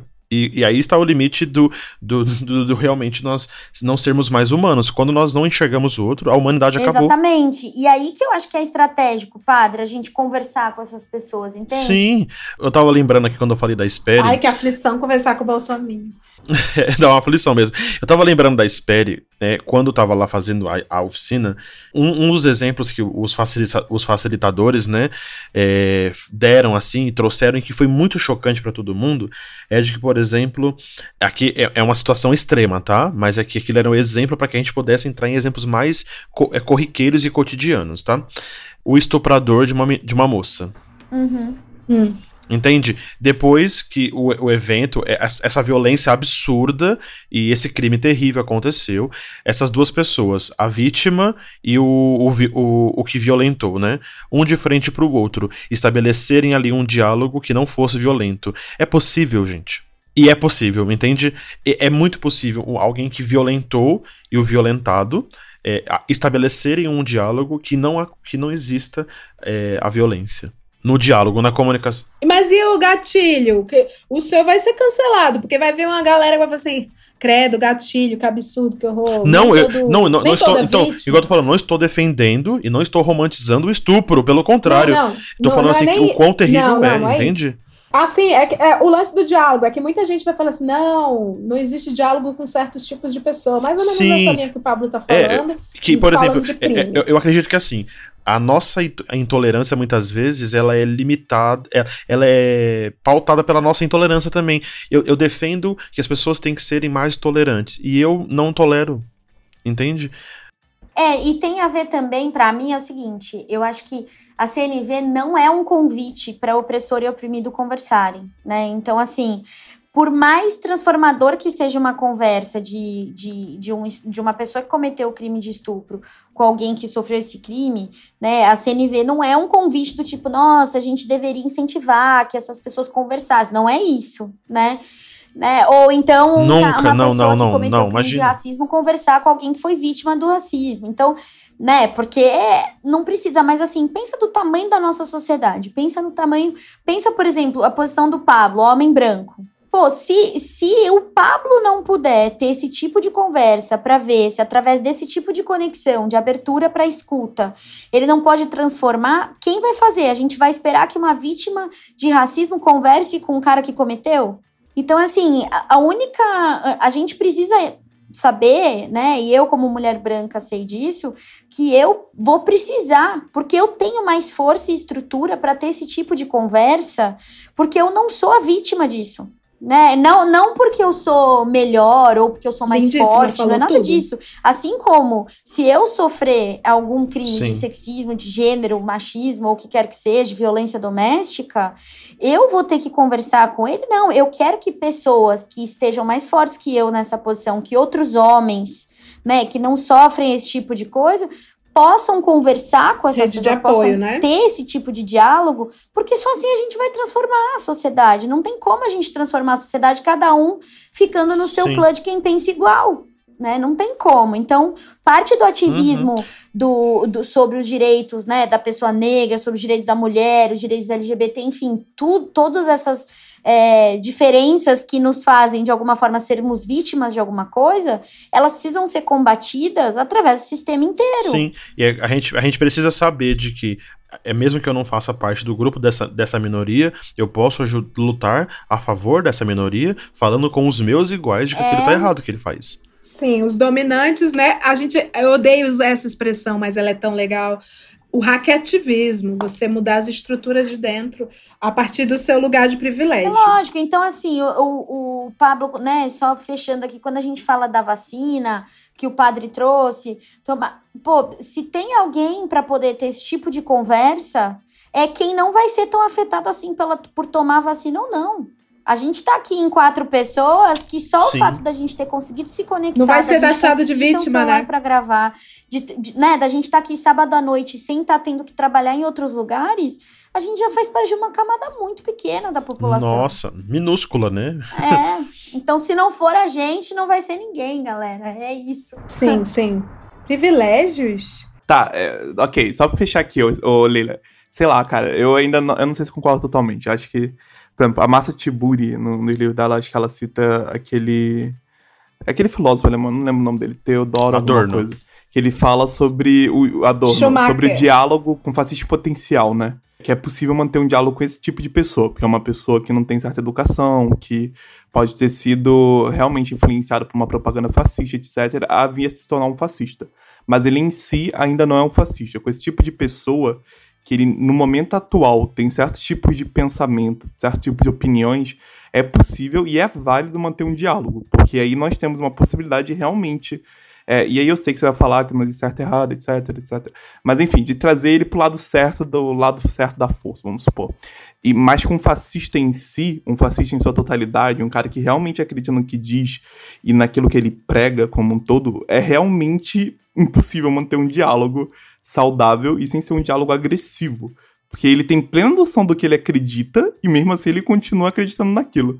Então, sei lá, isso que não vai muito na minha cabeça. Eu entendo o fato de a gente ter uma conversa com esse, com esse grupo de pessoa que é um fascista potencial, então ele realmente pode ter, no momento atual, como a Leila falou, chamar alguém de baianinho, etc. E realmente ele não é um fascista ainda, e que eu acho que é algo que né, acontece com grande parte da gente, a gente ter um amigo que votou no Bolsonaro, etc. E realmente é prejudicial a gente falar que todos eles são fascistas, porque é mentira. Então, com esse tipo de pessoa, eu acho super válido, assim, a gente manter um tipo de diálogo, um tipo de conversa. Mas eu acho que também é claro pra gente que existe tipo de pessoa que tem super noção do que tá acontecendo e mesmo assim ela age de tal forma. E com esse tipo de pessoa, eu acho que não deve haver diálogo. Eu acho que aí sim deve haver um certo tipo de violência e caso haja diálogo, tem que, vi- tem que ser um diálogo violento mesmo, cara. Porque eu, eu pelo menos entendo Nossa, isso. Pablo, você me fez lembrar é, de um texto de um dos autores que eu gosto, assim, absurdamente, assim. E, e frequentemente uso frases, pensamentos e até livros dele nas minhas homilias dentro da missa, sabe? Gosto muito do Rubem Alves e ele tem um texto chamado A Escutatória. Não sei se vocês conhecem, Uhum. né? Sim, é lindo. E, e- ele começa dizendo, é, ele faz uma brincadeira no começo do texto, né? Dizendo de que, olha, eu passo pelas ruas e vejo muitos cursos de oratória, então eu tô lançando um novo curso, hein? O curso chama Escutatória. E aí no finalzinho eu lembro bastante, né? Eu não tenho um texto aqui em mãos, mas eu sei que eu, eu, eu- quase tenho de cor esse texto, assim, de tanto que eu já preguei sobre ele, já falei sobre ele, já entreguei pras pessoas como presente, sabe? Pelo WhatsApp, tudo assim. E gosto muito de é, ele no finalzinho, ali no último parágrafo, ele vai dizer de que ouçamos o humano que habita em cada um de nós, porque ali clama pela nossa humanidade, né? E aí clama pela solidariedade, tantas outras coisas que faz a razão da nossa existência, né? A nossa humanidade.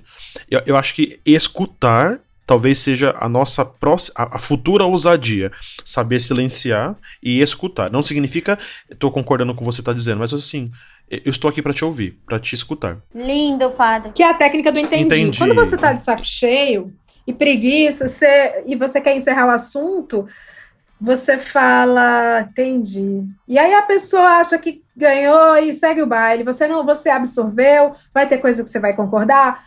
Não, você escutou. Você entendeu, você entendeu. Mas no final você não escutou ela de verdade, escutou não? A escutatória não é passiva. É, então, exato. É porque isso vai contra o que eles estão falando. Agora, sobre o que o, Pad- o Pablo falou, e pra fechar aqui um pouco do que eu penso, eu entendo muito, Pablo, essa, esse ponto, e eu, é, para muitas pessoas, quando eu ouço algumas opiniões, a minha primeira reação é a violência. Tudo que eu quero é matar aquela pessoa ou ver ela em pedaços num banquete pra eu comer. E olha que eu sou vegetariana, mas eu adoraria comer essas Ah, olha aí, mostrando as asinhas. É, não, eu tô falando, vocês têm que ter, vocês têm que conviver Isso com é essa real, isso pessoa é aí. humano. A gente tem raiva, isso é natural. Isso não significa que eu vou expor ou trazer essa violência como resposta, porque ela não é estratégica. No final do dia e, e ao longo da história, a violência ela não foi estratégica. Olha como a nossa sociedade está hoje, olha como nós estamos.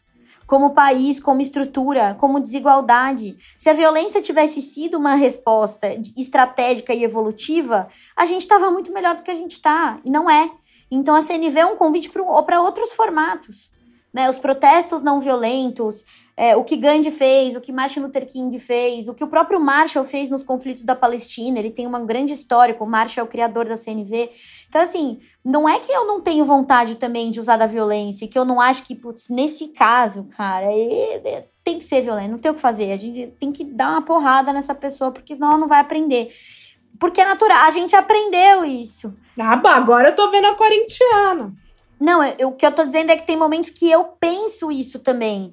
Mas eu não, não acho que isso é estratégico em vias de fato, entendeu? Eu não acho que dar uma porrada em alguém acaba com ela aprendendo essa lição. Eu acho que só acaba com ela tendo mais raiva de você e, e, né, vai brigar com, com até um fascista, né? E aí a gente teria que discutir um pouco esse conceito. Mas assim, vai lá, você vai bater num Sim, sim, fascista? sim, sim, sim. Assim, qual que é a estratégia disso? Nenhuma, né? Qual que é o resultado disso? Sim, sim, sim. Putz, só reforçar o que a gente já tem. Oi, eu sou a favor de tirar empregos. Tirar o Ô, dinheiro. Leila, Leila. Oi. Fica uma dica aí de podcast, então. Eu super gostaria de ver um podcast sobre violência que nós tem com Jones Manuel. defendendo o viés Chama da O violência. Jones, Olha. o Jones e um amigo PM. Olha, Jones, venha, Jones. Eu tô. Eu tô lembrando agora, escutando a reflexão, a, a fala da, da, da Cindy, e pensando assim, né? A minha fala vai ser bastante cristã nesse momento, sabe? Be- Puta. be- e bem católico, no católico. Opa, nesse- Desculpa. Oi? Não, Não, ele desculpa. perdeu cinco pontos. Pode Ah, tá. continuar. É, eu tô falando assim, referente à frase da Cindy, né? De que o nosso maior referencial, pri- principalmente pra quem é cristão, o maior referencial de, de, de perfeição e, e de, e de uhum. segmento é Jesus Cristo mesmo, sabe? E no, no, no cume da sua.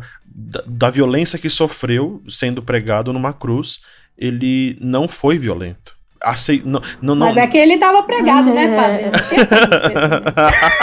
Vou fingir que nem ouvi. Ca- Não, caraca, eu É, quase quase. palavrão, mas Não, caraca, mas, assim, claro. ô, Leila, você tá três passos não, do inferno não, não, agora. não significa que ela fere a, a, a divindade nem a humanidade de Jesus nesse sentido, né?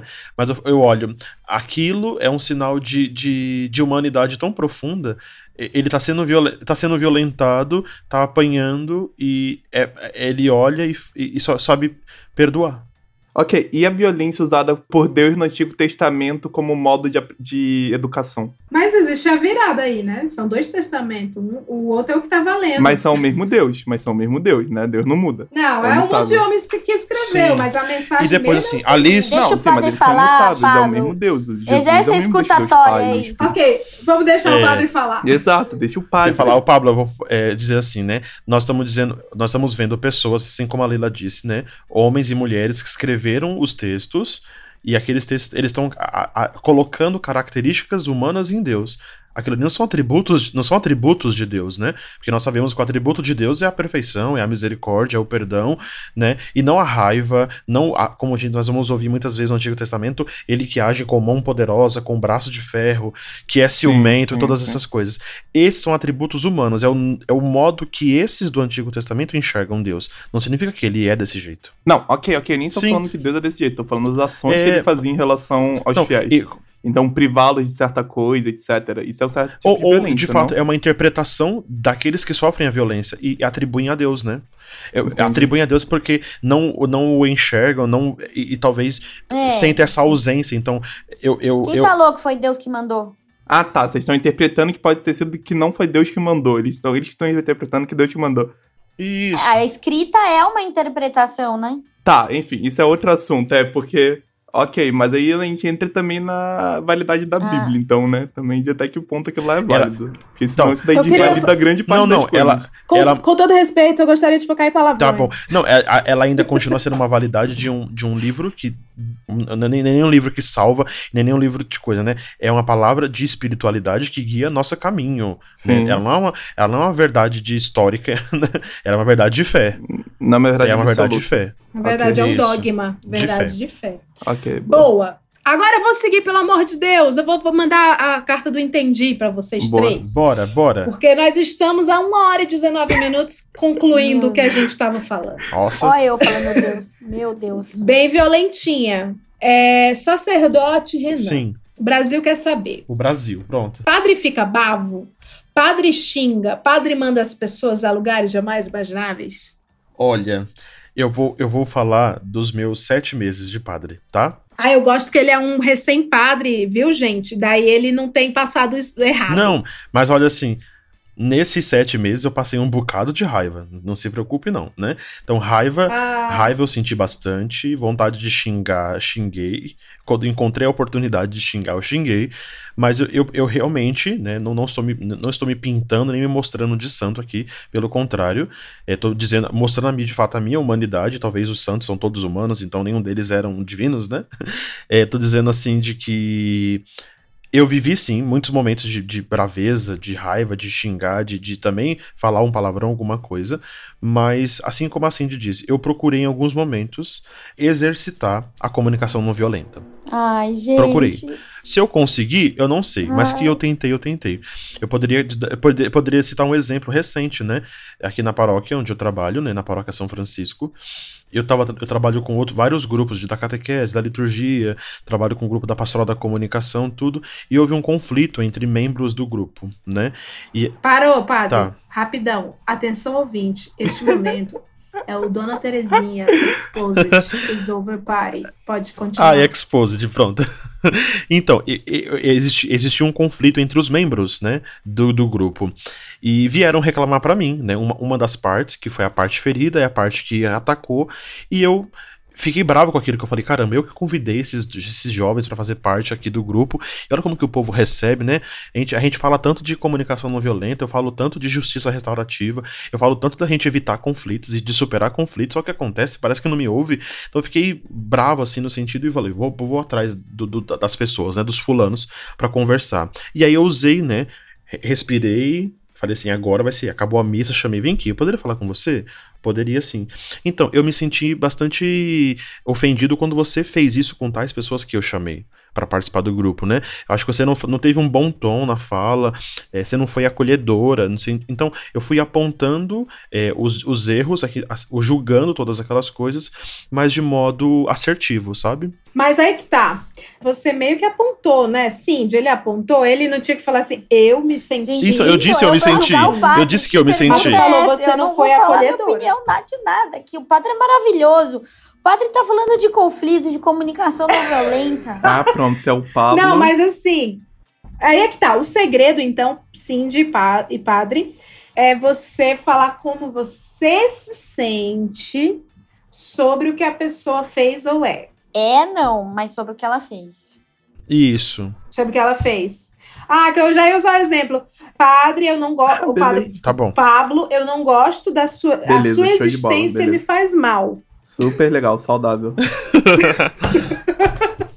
Inclusive, eu quero fazer aqui um, um- um pequeno teatrinho que o povo do. Hoje, o ouvinte do Hoje Tem, ele ama esse momento da Broadway que a gente traz. Ah, pronto. que é, é, a gente fazer um teatrinho aqui. Eu gostaria, aproveitando, padre, que o Pablo e a Cindy se odeiam, eu queria colocá-los para um conflito na linguagem da comunicação não violenta. Tá bom. Eu não vou fazer aquele, aquele personagem do pica-pau. O pica-pau que fica tacando a panela de um lado pro outro, né? Não, o padre vai ser. Aqui é o caso de família, o padre vai ser doutora a, Anaí. a psicóloga. A doutora doutora Anaí. Eu sou a Cristina Rocha. Tema de hoje. Vai, Cindy, o que te incomoda na, no Pablo? Você que é professora do- do- da comunicação não violenta, como esculachar, assim, esculachar não, como dizer o que te incomoda nele?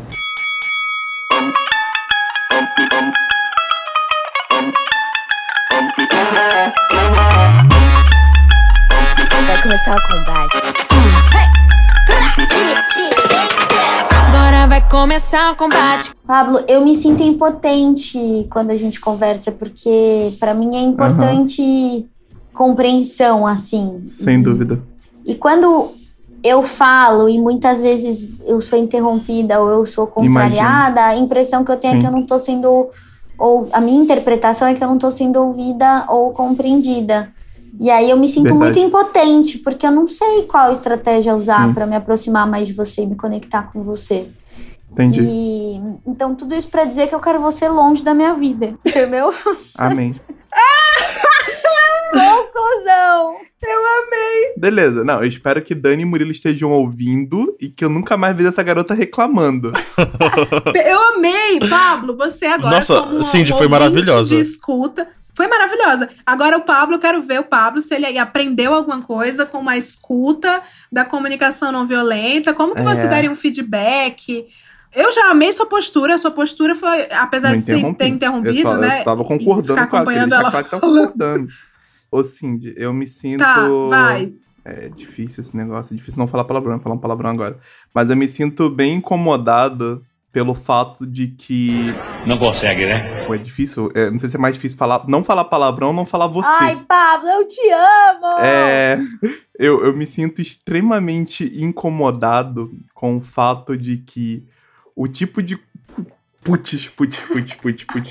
Rapidinho, rapidinho. É meio difícil, cara, porque você não pode falar sobre a pessoa, só que é impossível não falar, falar sobre como você, se Esse, sente. esse momento tá sendo histórico. Então, mas eu tô. O que eu eu, sou só sentindo- pertence a mim.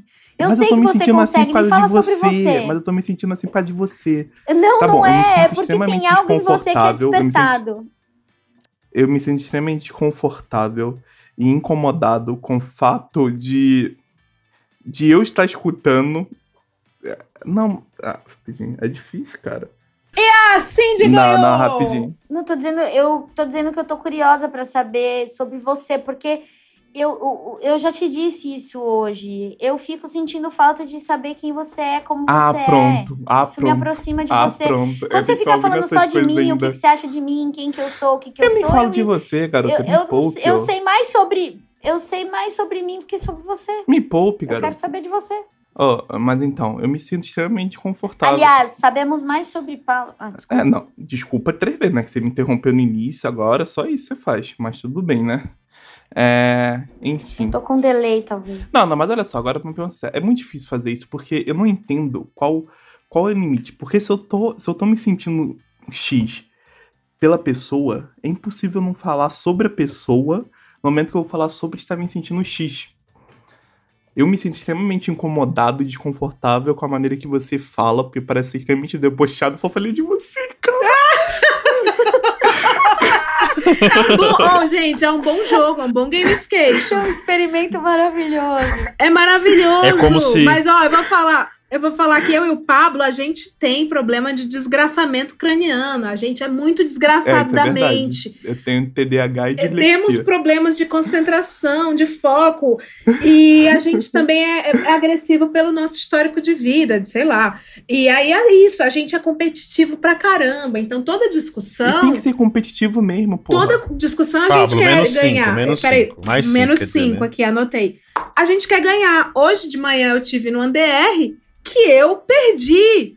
Porque eu fui inventar de usar comunicação não violenta. Exato. E aí eu falei pra ele assim: Eu não me sinto bem. Eu comecei a comunicação não violenta. Eu não me sinto à vontade. Eu me sinto mal. Que você fica curtindo o post daquela rapariga que é mais bonita do que eu. Mas quem agride perde a razão. Ou seja, eu expus as minhas mazelas, ele ganhou. Talvez, olha, Eu fiquei a, de a maior briga que nós vimos esse ano, em 2020, dentro da Que falei quarentena, dentro da quarentena foi uma briga.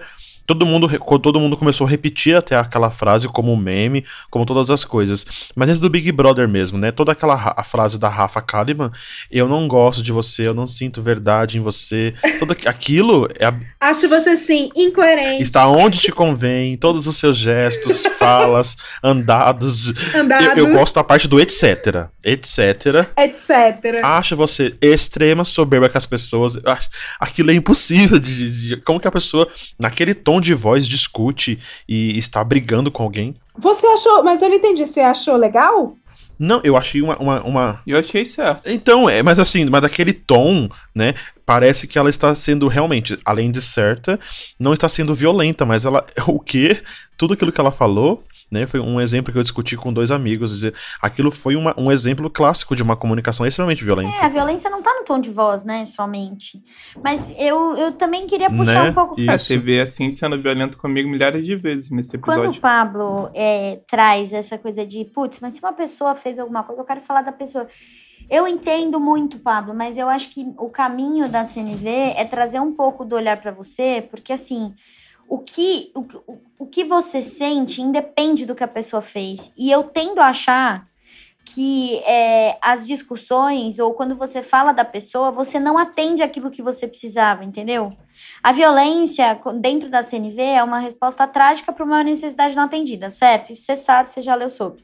Então, se é uma resposta trágica para uma necessidade não atendida, qual é a sua necessidade não atendida para que você tenha que responder com violência para alguém? E quando você responde com violência, você não atende a necessidade, entendeu?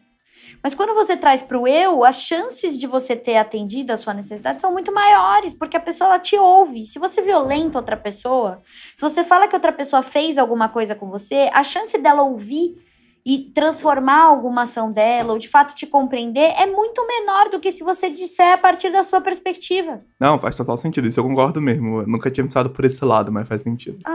Temos uma campeã!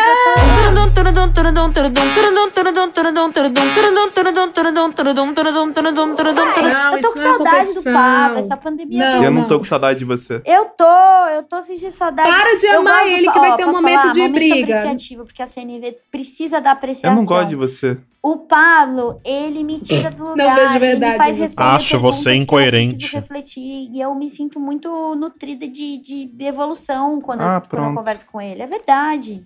É bom ele. Ah, pronto. Ô, Pablo, você tem um problema de, de quando as pessoas te elogiam, então, né? Opa. Pô, Opa. virou minha consulta? Porque se for, eu faço daqui toda Não, eu, semana. eu vai quis pagar trazer a apreciação que é o seguinte, eu realmente é, gosto da companhia do Pablo, ele me, ele me traz esse. Sabe, eu nunca tive conversas superficiais Eu com não o gosto Pablo. nem um pouco. A, a, a Cindy, ela é extremamente falsa. Ela tem brincadeiras sem graça, como botar negocinho no seu mouse. O que é extremamente São estratégias irritante. de amor. Ela Você fica tem estratégia de querendo- palavrão, eu não posso ela ter quer ser- estratégia de colocar um adesivo no mouse falando oi. Não, não, mas eu sou contra você e Murilo, porque vocês querem ser bonzinho, porque não tem que ser bonzinho, tem que ficar bonzinho com todo mundo, fazer amizade com todo mundo. Eu sou contra fazer amizade com todo mundo, sou extremamente contra esse negócio de ser bonzinho com todo mundo e receptivo com todo mundo. eu sou contra. Ô, padre, mas é isso.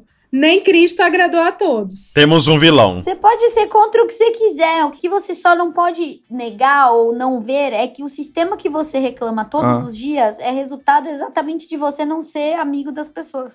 Ah, não tem problema não, não vou continuar não sendo Ah, amigo. pra continuar revoltado tá bom, né? Eu entendi. Eu, essa posição ela é agradável. Exato. Eu, eu vou estar eternamente na pré-adolescência. Gente, eu vou aproveitar que os ânimos, ó, quase padre, que a gente derrapou numa amizade aqui. Eu não quero isso. Porque este é o momento espaço para pichadores. Eu vou dar 30 segundos, eu vou marcar aqui no cronômetro, pro Pablo xingar. o padre? Não, padre Ah. não. Ah, vai ficar estranho xingar a. a, a É, eu não xingaria Mas, a vossa assim, vai santidade. ficar meio Mas feio. ele já falou que eu sou Não é. falsa, que eu sou. Já fez esses. Não, tá eu mais quero de- trazer à tona- Uma hora e meia aqui falando mal de mim. Não, gente, Eu quero, eu quero trazer à tona uma literatura que eu admiro bastante nesse segmento, que é Ciro Gomes, Ciro Ferreira Gomes. Grilo. Ciro Gomes, ele é violento, Putz, ele é Bastante bastante, violento, mas ele não usa palavras baixas. Por exemplo, o inesquecível episódio em que ele quis desmerecer Cabo da Ciolo, ele diz: a democracia é uma delícia, mas tem seu preço. Uhum. Isso foi lindo. Então eu queria saber, eu queria que o Pablo e a Cindy tentassem ofender um ao outro com uma comunicação violenta sem palavrão. Essa é a meta. Nossa. Padre, se você quiser também, a dona Terezinha, fica à vontade. Padre, por favor, padre, me ajuda. Eu vou, eu vou fazer com a Leila, então. Olha isso. Tá, faz comigo. Ai, meu Deus do céu. Ai, meu Deus do céu, um padre. Tá, eu falei, tá, eu tô merecendo. Então, mesmo. eu, eu, tenho, que- eu tenho que xingar, eu tenho que fazer um, 30 segundos de fala com você, sem usar palavrão. Um xingo bem Ciro Gomes. É bem fácil, é só usar a, a frase da, da Rafa Kalimann por inteiro, não tem um palavrão. Me xinga então, padre. Leila, eu quero que você entenda que, olha, eu não, Não gosto gosto de de você, você. não, sinto verdade, em você. Acho você, sim, incoerente. Você está onde te convém, em todos os seus jeitos, falas, andados, posicionamentos e etc. Acho você uma falsa, acho você extremamente sem educação, extremamente grossa com as pessoas, extremamente soberba. Mentira, eu gosto sim. Tô- não consigo, não consigo ser violento. Ai, eu não vou conseguir também, não. Vai sim, vai todo mundo conseguir, senão eu vou dar colinha pra vocês, que eu tô com a colinha aqui. Então passa a colinha logo. Pablo, você é chato. Você é chato pra caramba, entendeu? Você é Ah. antissocial. Ah. Você é um cara que você Ah. tá nos lugares e você acha que todo mundo tá gostando de você. Ah. Não tá, entendeu? Só Mas eu também não tô é gostando agradável. dele, não quero que goste de Mas mim, eu não não, pedi assim. pra Eu não você me queria estar responder, eu lá. só tô falando. Mas eu não Pablo, queria deixa ela lá. Eu tô falar. perguntando a sua opinião. Pa- Pablo, deixa ela falar. Deixa ela falar, depois é a opinião. sua vez. Eu não tô perguntando a sua opinião, eu tô falando o que eu acho, entendeu? Eu acho que você Hum. não é uma pessoa benquista por mim. Uhum, uhum. É, o ambiente fica muito mais chato, fica muito mais tenso quando você tá, entendeu? Porque Uhum. tudo você reclama, você não elogia Uhum. nada, você não consegue Uhum. é, apreciar nada. Puta coisa chata isso. Nossa, eu falei Uhum. muito palavrão. Falou palavrão. Né? Falou palavrão. Cinco aqui pra Cindy. Pablo, acabou seu tempo. Pablo, sua vez. Ah, eu eu resumiria. É muito difícil falar uma frase completa. Sem palavrão. Mas é difícil, é difícil usar. Eu não consigo pensar em muitas palavras. Você não consegue falar uma, uma frase sem Você palavrão? tá acabando com seus 30 segundos, agora você tem Tá 15. bom, mas eu posso resumir em uma palavra. Você é dissimulada. Eu acredito nisso. Você é uma Uh, grande simulada. girl! Caramba. Meu Deus. Legal, muito Ótimo. bom. Aqui nesse clima Leila, maneiro. Oi, padre. você é uma desaplaudida, uma hipossuficiente, mal diagramada. Para, não gasta isso? não, padre. Não gasta. Isso. Tá bom, parei, parei, parei. Vamos, ó, eu mandei no, eu mandei pro WhatsApp, que aí eu quero saber é, que se vocês avaliam se a comunicação é não violenta ou muito violenta. Eu mandei aqui no WhatsApp um link onde eu pedi para os seguidores, os lay lovers, Os lay lovers. Eu sou usarem, muito lay lover. é, xingarem os coleguinhas sem palavrão. Quero que vocês avaliem os que vocês mais gostam e se é violenta e não violenta. Deixa eu ver. Tá bom. Começando aqui pelo Vitor, né? Vamos lendo e comentando com a arroba do- dos amiguinhos. Pode ler, padre. É, arroba Vitor211 underline. Você parece o Felipe Neto, meus pêsames. Violento ou não violento? Ai, que pesada essa. Eu achei violento, achei violento. Você parece o Felipe Neto. Meus pesos. Nossa. Eu gosto que teve aqui a Carol Underline Fessora. Ela usou um que eu usava quando eu era criança, que eu herdei de minha mãe. A minha mãe me ensinou a xingar as crianças assim, que é Ei, tua, e tua mãe que tá inadimplente? Nossa, eu amo esse. Ai, desculpa, tem uns meninos aqui na minha casa, tem um dos seminaristas da minha casa, do seminarista, ele fala assim, ô seu, filho, ô, seu resto de placenta. Eu amo resto de placenta. Eu também. Ó, eu acho que o Luigi, eu acho que o Luigi foi extremamente violento nessa frase dele que ele não fala nenhum palavrão, ó, pra Gabriela Prioli. Ele fala: Oi, quero comprar o seu curso para poder debater no, reda- no date do Tinder. Você recomenda? Isso é extremamente violento pra mim. Tem uma certa violência aí sem fingir que é violento. Sim, que é o trabalho da mulher. Exatamente. Que é bem caro, no caso, mas enfim. É, mas é bem violento. Cara, eu adorei esse aqui. É, Vinícius, a falta de cromossomos em sua pessoa me deixa enojado. Isso, isso aí foi não Eu violento. achei, eu achei extremamente comunicação não violenta. Eu acho que ele É, estudou né? os pilares antes Sim. de escrever. Olha esse aqui, arroba irônico moderno. Seres da tua estirpe não deveriam sequer ser aceitos como membros de uma sociedade, pois não passas de uma criatura execrável desde o reino até a espécie, sendo insignificante sua, desde sua ascendência e sem qualquer chance de prosperidade em sua Eu não descendência. consigo nem ler essa frase inteira. Eu não só. consegui entender também nada dessa frase.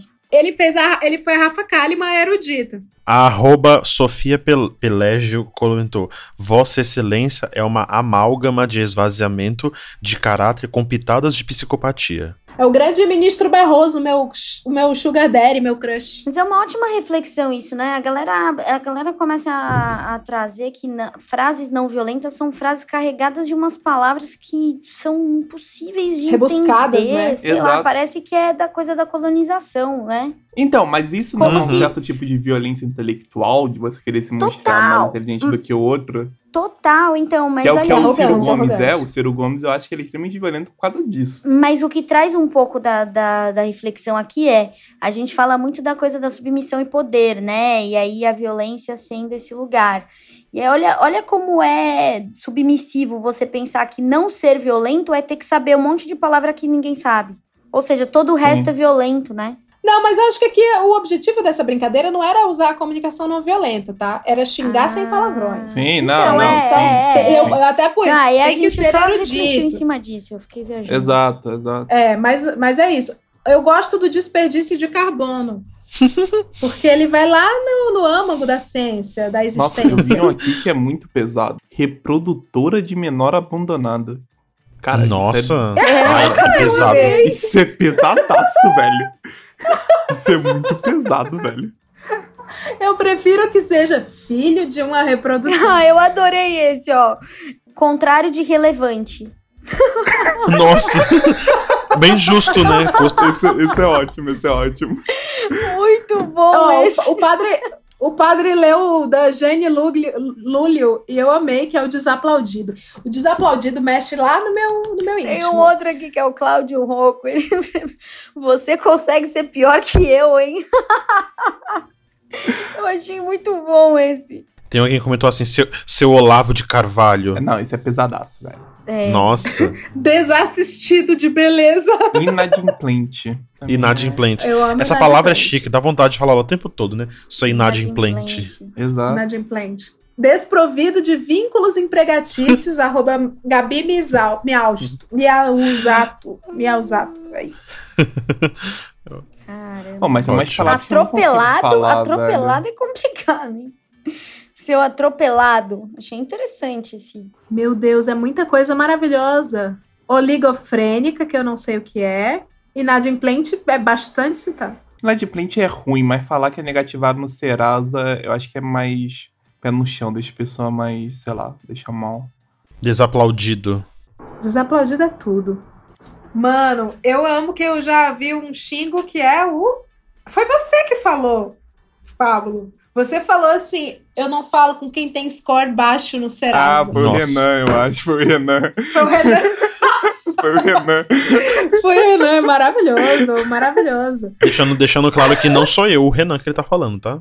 É, não, outro Renan, o Renan Otaku. Renan Ota- eu odeio Se otaku. bem que o padre também deve ser otaku. Mas a, a Leila mesmo comentou aí na thread dizendo projeto de proto-neoliberal que constrange até anencéfalos. Nossa, aí. Nossa. Nossa, essa doeu. Ah, eu comentei. Isso, isso. Que constrange anencéfalos. E deixa de fora desse seu mau sentimento. Você é uma pessoa horrível. Uma mistura do mal com atraso e pitadas de psicopatia. Isso não tem nada a ver com o que está sendo julgado. Gente, estamos encerrando o programa, mas antes eu queria, eu vou distribuir aqui nomes para vocês. Vocês aprenderam aqui, eu quero que usem da comunicação violenta, porém erudita, tá? Vocês viram aí as colinhas. Vamos usar então. Pablo vai usar em Donald Trump. Pô, mas esse negócio é bem Donald difícil pra Trump- mim, tá bom? Já vou avisando já. Padre, o padre vai falar com a criança ranhenta Nossa, encarando. detesto criança. e a Cindy, ela está, ela está ranhenta e encarando. Ah, não, gente, E a olha. Cindy vai falar com pessoa mastigando uma goiaba com a boca aberta ao lado do seu no seu banco alto do ônibus, do seu lado, enquanto o ônibus está vazio. A pessoa escolheu sentar lá, comendo uma goiaba com a boca aberta. Meu Deus, eu tenho que começar, não, né? Pelo amor de Deus. Não, mas rapidinho. Queria entender. O padre Ó, não gosta oi, de criança. pessoa. Não, eu não gosto. Olha, eu não consigo. Por exemplo, o meu sonho é ser tio. A minha irmã não me deu um sobrinho ainda. Então, é, eu não vou ser pai. Eu, eu amo criança, assim, para poder. Criança pra poder paparicar tudo, mas a criança passou de cinco minutos, ela começou a chorar. É, é aquela, aquele meme, vai com a mamãe dela. Ah, não. Vai criança é legal. eu Não gosto de idoso. Idoso eu sou meio contra, assim. Ainda mais Não, eu- andando, assim, no meio Que do isso? dia. Quando você sai pra almoçar no trabalho. na sua frente. Idoso na rua. Hum. Não, eu sou contra idoso. Idoso tem que ficar de casa. Só pode sair de uma às três da tarde. Quando você for idoso, você vai ficar assim? É, vou. Fico jogando videogame o dia inteiro. Eu duvido. Bom, então eu tenho que. Entendi. Eu preciso xingar sem palavrões a pessoa que tá comendo goiaba de boca aberta no banco do lado do meu no ônibus que está vazio, é isso? Isso. Caraca, você Mas gravou. Eu tenho que ser uma criança A única coisa que ranhenta. eu consigo dizer pra essa pessoa. Pablo. Eu posso falar? Não. Ah, não, não, desculpa. Nossa. Pode sim, eu só vou trocar. O do Pablo tá muito simples, o do Pablo tá simples, eu quero que ele xingue a música Trembala. Pronto, pode falar, Cindy, perdão. Nossa, adorei essa. Eu também queria xingar a música Trembala. A única coisa que eu tenho a dizer pra essa pessoa é que eu tenho eu tenho dó da goiaba por ter sido comida por essa pessoa. A goiaba não merecia é, estar sendo comida por, por uma pessoa como você. Nossa. Achei fofo, achei fofo. É, ela consegue. Isso que me Fofo, irrita vai, nela. delicado. Ela é fofa. Em toda, em toda interação com ela, ela é fofa. Isso irrita. Ah, isso vai dar um relacionamento. Você acha que eu não consegui xingar, Pablo? Não. Como você falaria, caramba? Como Não, você faria, não. Pablo? Então, a pessoa se sentou. fuder. A pessoa sentou do teu lado no banco alto do ônibus. O ônibus vazio começou a comer uma goiaba. E aí? Com a boca aberta. Não, a minha não é essa, a minha é outra. Não, eu sei, mas faz melhor que ela. E olha, ele está no time dela, você era do meu time. Eu, eu sou centrão, eu sou extrema imprensa. Quer dizer, né? Vai, padre. Criança ranhenta encarando. Ranho verde. Nossa, gente, eu, se eu tenho duas coisas que eu tenho nojo na minha vida é catarro. E criança. Não. Não, criança não, criança, criança eu amo. O demônio chegou pro padre encarar. É, então, a, uni- a única, eu não consigo olhar pra você por criança, né? Seu desaplaudida, sua desaplaudida, porque eu tenho nojo desse desse desse catarro escorrendo do seu rosto. Tchau, me desculpa. Sua mãe é ausente. Porque se tivesse uma mãe presente, não haveria um ranho verde escorrendo em teu rosto. Não, Criança. isso. Desculpem, isso também mexe comigo. Nossa, é muito nojento, né? A, mi- a- Sua vez, a pá. minha irmã tem o mesmo, a minha irmã tem o mesmo incômodo com, com o catarro que eu tenho. Nossa. Eu, eu peguei dicas aqui dos ouvintes, então vamos lá. Vamos lá. As habilidades cognitivas de quem fez essa música equiparam-se de um equino. Deus te fez com as sobras de criatividade, por isso essa música é algo deplorável. E essa pessoa não conseguiria tirar água de uma bota nem se as instruções estivessem escritas no calcanhar. Por isso essa música deveria ser Nossa. desaplaudida por todos. Parabéns, Pablo. Nossa! Pablo é um campeão, hein? Parabéns, O Pablo, Pablo. ele, ele admiro estudou, o Pablo. ele fez uma redação. Parabéns, Pablo parabéns. maravilhoso. Obrigado, muito obrigado. Quero agradecer. Uh, ufa! Quero agradecer aos três ícones aqui é, da comunicação violenta, muito violenta e não violenta, e santa. Amém. É, Pablo Vinícius, Padre Renan, Amém. Cindy, muito obrigada. Amém. Onde que. Para de falar amém. Caralho. Onde que é. Eu espero muito que a gente tenha cumprido nossa missão, né? Vamos ver qu- quantos pontos cada um, né? Eu tô com. A gente podia terminar cantando um louvor, Leila. Calma, tem os pontos aqui. 20 pontos pra mim, 15 pontos pra Cindy, 45 pro Pablo. Mentira, não, isso é mentira. Eu vou contar porque dessa vez eu não falei muito palavrão, não. Isso agora eu tô falando sério agora. Você não, falou. não falei não, Cindy. Ô, 5, Leila. 10, Isso é 15. mentira. Não me tira. 35, 35, Isso é mentira. 35, Isso é 35. mentira mesmo. Foi 35, perdão, perdão. E Padre Renan não marcou nada, porque ele é um padre. Então, eu, eu, eu segui intacto. O louvor que você quer cantar é aquele vai, nananana, vai, vai, vai, vai. É esse, Pablo? Não, É eu o queria cantar um louvor Isso é mesmo. Você tá Itaú. debochando de mim? Eu era da igreja, tá bom? Não, eu só, eu só queria te fazer uma pergunta. É só uma pergunta. O deboche é uma interpretação. Nossa. Ah, pronto. Agora tudo é uma interpretação. É, e ela, ela- você, você vê que o, a comunicação violenta dela, ela sai sempre como intelectual, que ela usa de palavras difíceis e, e, e rebuscada. O que, que isso diz sobre você, Pablo? A gente tem que terminar, a gente não vai voltar nisso. A gente tem que terminar o episódio. É, é, precisamos encerrar. Pessoal, onde que o povo encontra vossas excelências? Eu quero que não me encontrem. Então, abraços. Nossa, ele já É, é. o Pablo é miliciano, né? Ele, ele que encontra as pessoas. Pablo é anônimo. Padre, eu queria a explicação de Deus pra uma pessoa como o Pablo, mas a gente conversa isso depois. Outro, em outro momento, né? Isso. Escuta, deixa, então eu vou falar do, do onde me encontram primeiro, porque aí eu quero ser encontrado diferente do Pablo. eu, eu estou é, na igreja, sempre, aqui na paróquia, aqui na minha casa. Amém. Eu moro, numa, com- eu moro numa comunidade. Toda vez que o Pablo fala amém, eu lembro da Fleabag na igreja falando amém. Não pra dar uma voadora no dente, né? Eu lembro da Fleabag olhando pra trás e olhando pra gente dizendo amém, amém. Essa série é incrível. Essa série é incrível. Mas é, eu tô sempre aqui. Eu, eu moro numa comunidade religiosa, eu sou um padre religioso, então é bom deixar bem isso pautado. Eu não sou um padre diocesano. Um outro momento eu explico sobre isso, tá? Tá bom. É, eu vivo numa comunidade de 17 pessoas. Nós somos oito padres e oito seminaristas, né? Somos 16 pessoas. Um foi embora hoje.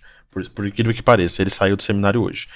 É, aqui o meu trabalho em casa é, além da paróquia, é auxiliar na formação dos seminaristas. Então, eu também sou vice-reitor do seminário, né? E eu tenho um podcast há, há um pouco há um pouco mais de dois, três meses, chama arroba bilhetes podcast no Instagram, você pode seguir é, o podcast, né, na, no Instagram, ou ouvir em qualquer plataforma de podcast. Eu, tenho, eu também tenho o meu Instagram pessoal, o arroba RenanFDD, né, FDD de Família dos Discípulos, né, da onde eu pertenço, a minha, Olha. a minha comunidade do, a minha comunidade religiosa, então Renan FDD é o meu Instagram. E eu queria deixar um abraço aqui, eu sei que não, não sei se esse é o momento, eu queria deixar um abraço é? para algumas pessoas que eu sei que estão ansiosas, assim como eu, para ouvir é, a minha participação aqui no Hoje Tem, né? Amigos que ouvem o Hoje Tem. Um deles é o Padre Ricardo, é uma grande, um grande amigo, e da qual nós estamos aí num projeto de um, de um podcast conjunto, né, para assuntos de, de padres mesmo, né? Não só assuntos nerds e como, como, como são. Tem que chamar, tem que chamar Godcast, pelo amor de Deus. Como? Godcast. Então, o nosso vai ser chamado Dois Padres, por causa do filme Dois Papas. Né? Vai chamar- achei fofo, achei fofo. Vai, vai, vai, Gostei, vai chamar gostei. dois padres. E desculpa, Leira, quero deixar bem aqui guardado no seu podcast. Sabe por que vai chamar dois padres? Por causa do seu tweet que retweetou a foto dele dizendo dois padres no meu. no meu. Conversando sobre o meu podcast. Então nós pegamos aí e vamos lançar em breve os, os dois padres. Eu tô me sentindo muito, Né? muito Gente, aplaudida. Comunicação não violenta é amor. O meu bilhetes, né, o meu podcast pessoal, ele já era um projeto que era para ter saído há um bom tempo. Mas aí a, a- a quarentena, a, a, a pandemia eh, trouxe esse benefício para mim, né? Para outras pessoas não trouxe tantos benefícios, mas eu fiquei em casa isolado, então lancei um podcast.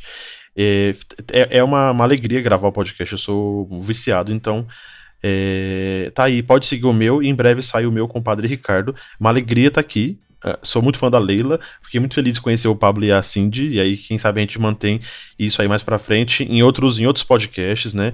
Até vocês virem participar nos nossos aí.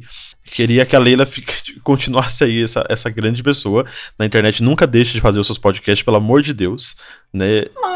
né? Nem parece que eu falei um, um funk pesadaço aqui na frente Olha, dele. eu tenho. E eu queria deixar um abraço para outros amigos, né? O Rony é um amigo meu aqui de Itaquá. Ele é alguém que começou a ouvir podcast por causa do meu e agora ele tá viciadíssimo no projeto Humanos, que é incrível, por sinal. E assim, é deixar um abraço para todo mundo que tá ouvindo, que vai nos conhecer, que vai me conhecer e que vai dar stream aqui nessas lendas que nós somos. Então, muito obrigado.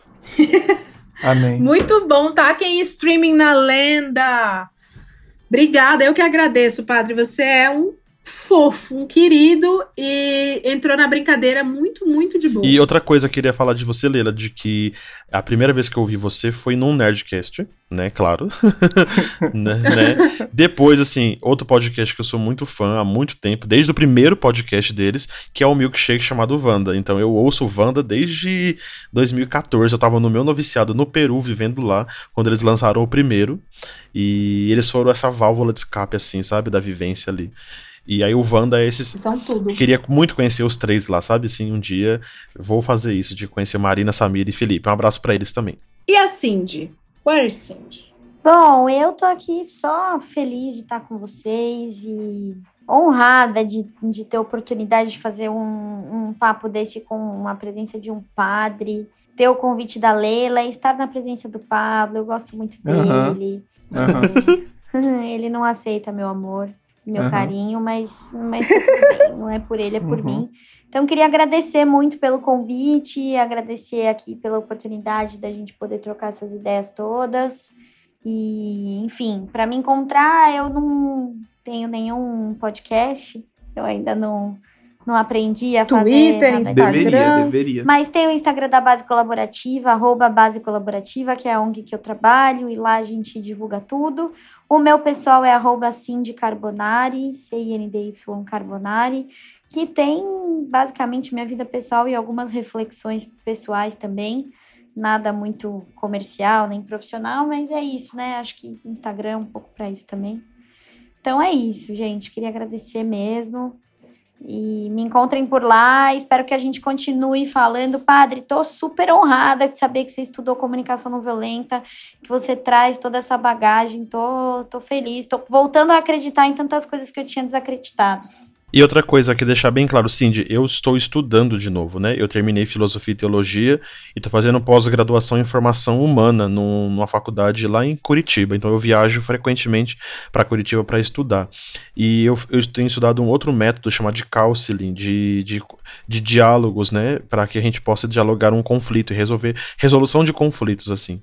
Eu, eu quero me despedir aqui, porque eu me, não despedi, mas eu quero falar uma coisa só pra me despedir. É, vocês vão continuar sem me encontrar, mas sigam a base colaborativa, porque eu não fui falso nesse podcast. Realmente acredito no que eu falei aqui. Mas a base colaborativa é a melhor que eu já conheci na vida. E as pessoas de lá são maravilhosas. São, tirando a Cintia, que eu realmente não gosto dela. Mas as pessoas de lá são maravilhosas. E eu acho que é o lugar. É a ONG mais sincera que eu já vi na vida, assim, questão de transparência e sem postagem, assim, mas é realmente maravilhoso, assim, a vibe de lá. E eu não sou muito fã desse negócio de vibe, de energia, não, mas lá é bem legal. Enfim, é Ai, isso. gente, tá vendo? Ele nem O precisa Pablo gostar sendo- Isso é o máximo de Ele nem fofura. É o mim. máximo. O Pablo sendo fofo, olha. Tá bem. É, bom, gente, quem acompanha hoje tem sabe, quem começou agora, eu sou a Leila Germano, apresento este humilde podcast. Eu estou nas redes sociais, Twitter e Instagram como arroba Leila Germano. Eu também estou no Instagram com meu alter ego, que é o Bom Dia do Mal. Eu amo. A nossa página de cards para você mandar nos grupos da sua família, do condomínio, da escola do seu filho e assim tomar um banho. Todo dia a gente posta mensagem fofinha com foto de pinguim, gatinho, flores, enfim, inúmeras imagens lindas e cafonas, que é do jeitinho que o povo do WhatsApp gosta. A gente vai encerrar o programa de hoje com uma dessas mensagens que diz: Aprenda com as pequenas derrotas. São elas que te mostram quanto você é incapaz. Tchau, pessoal! Tchau. Tchau, pessoal. Bom dia!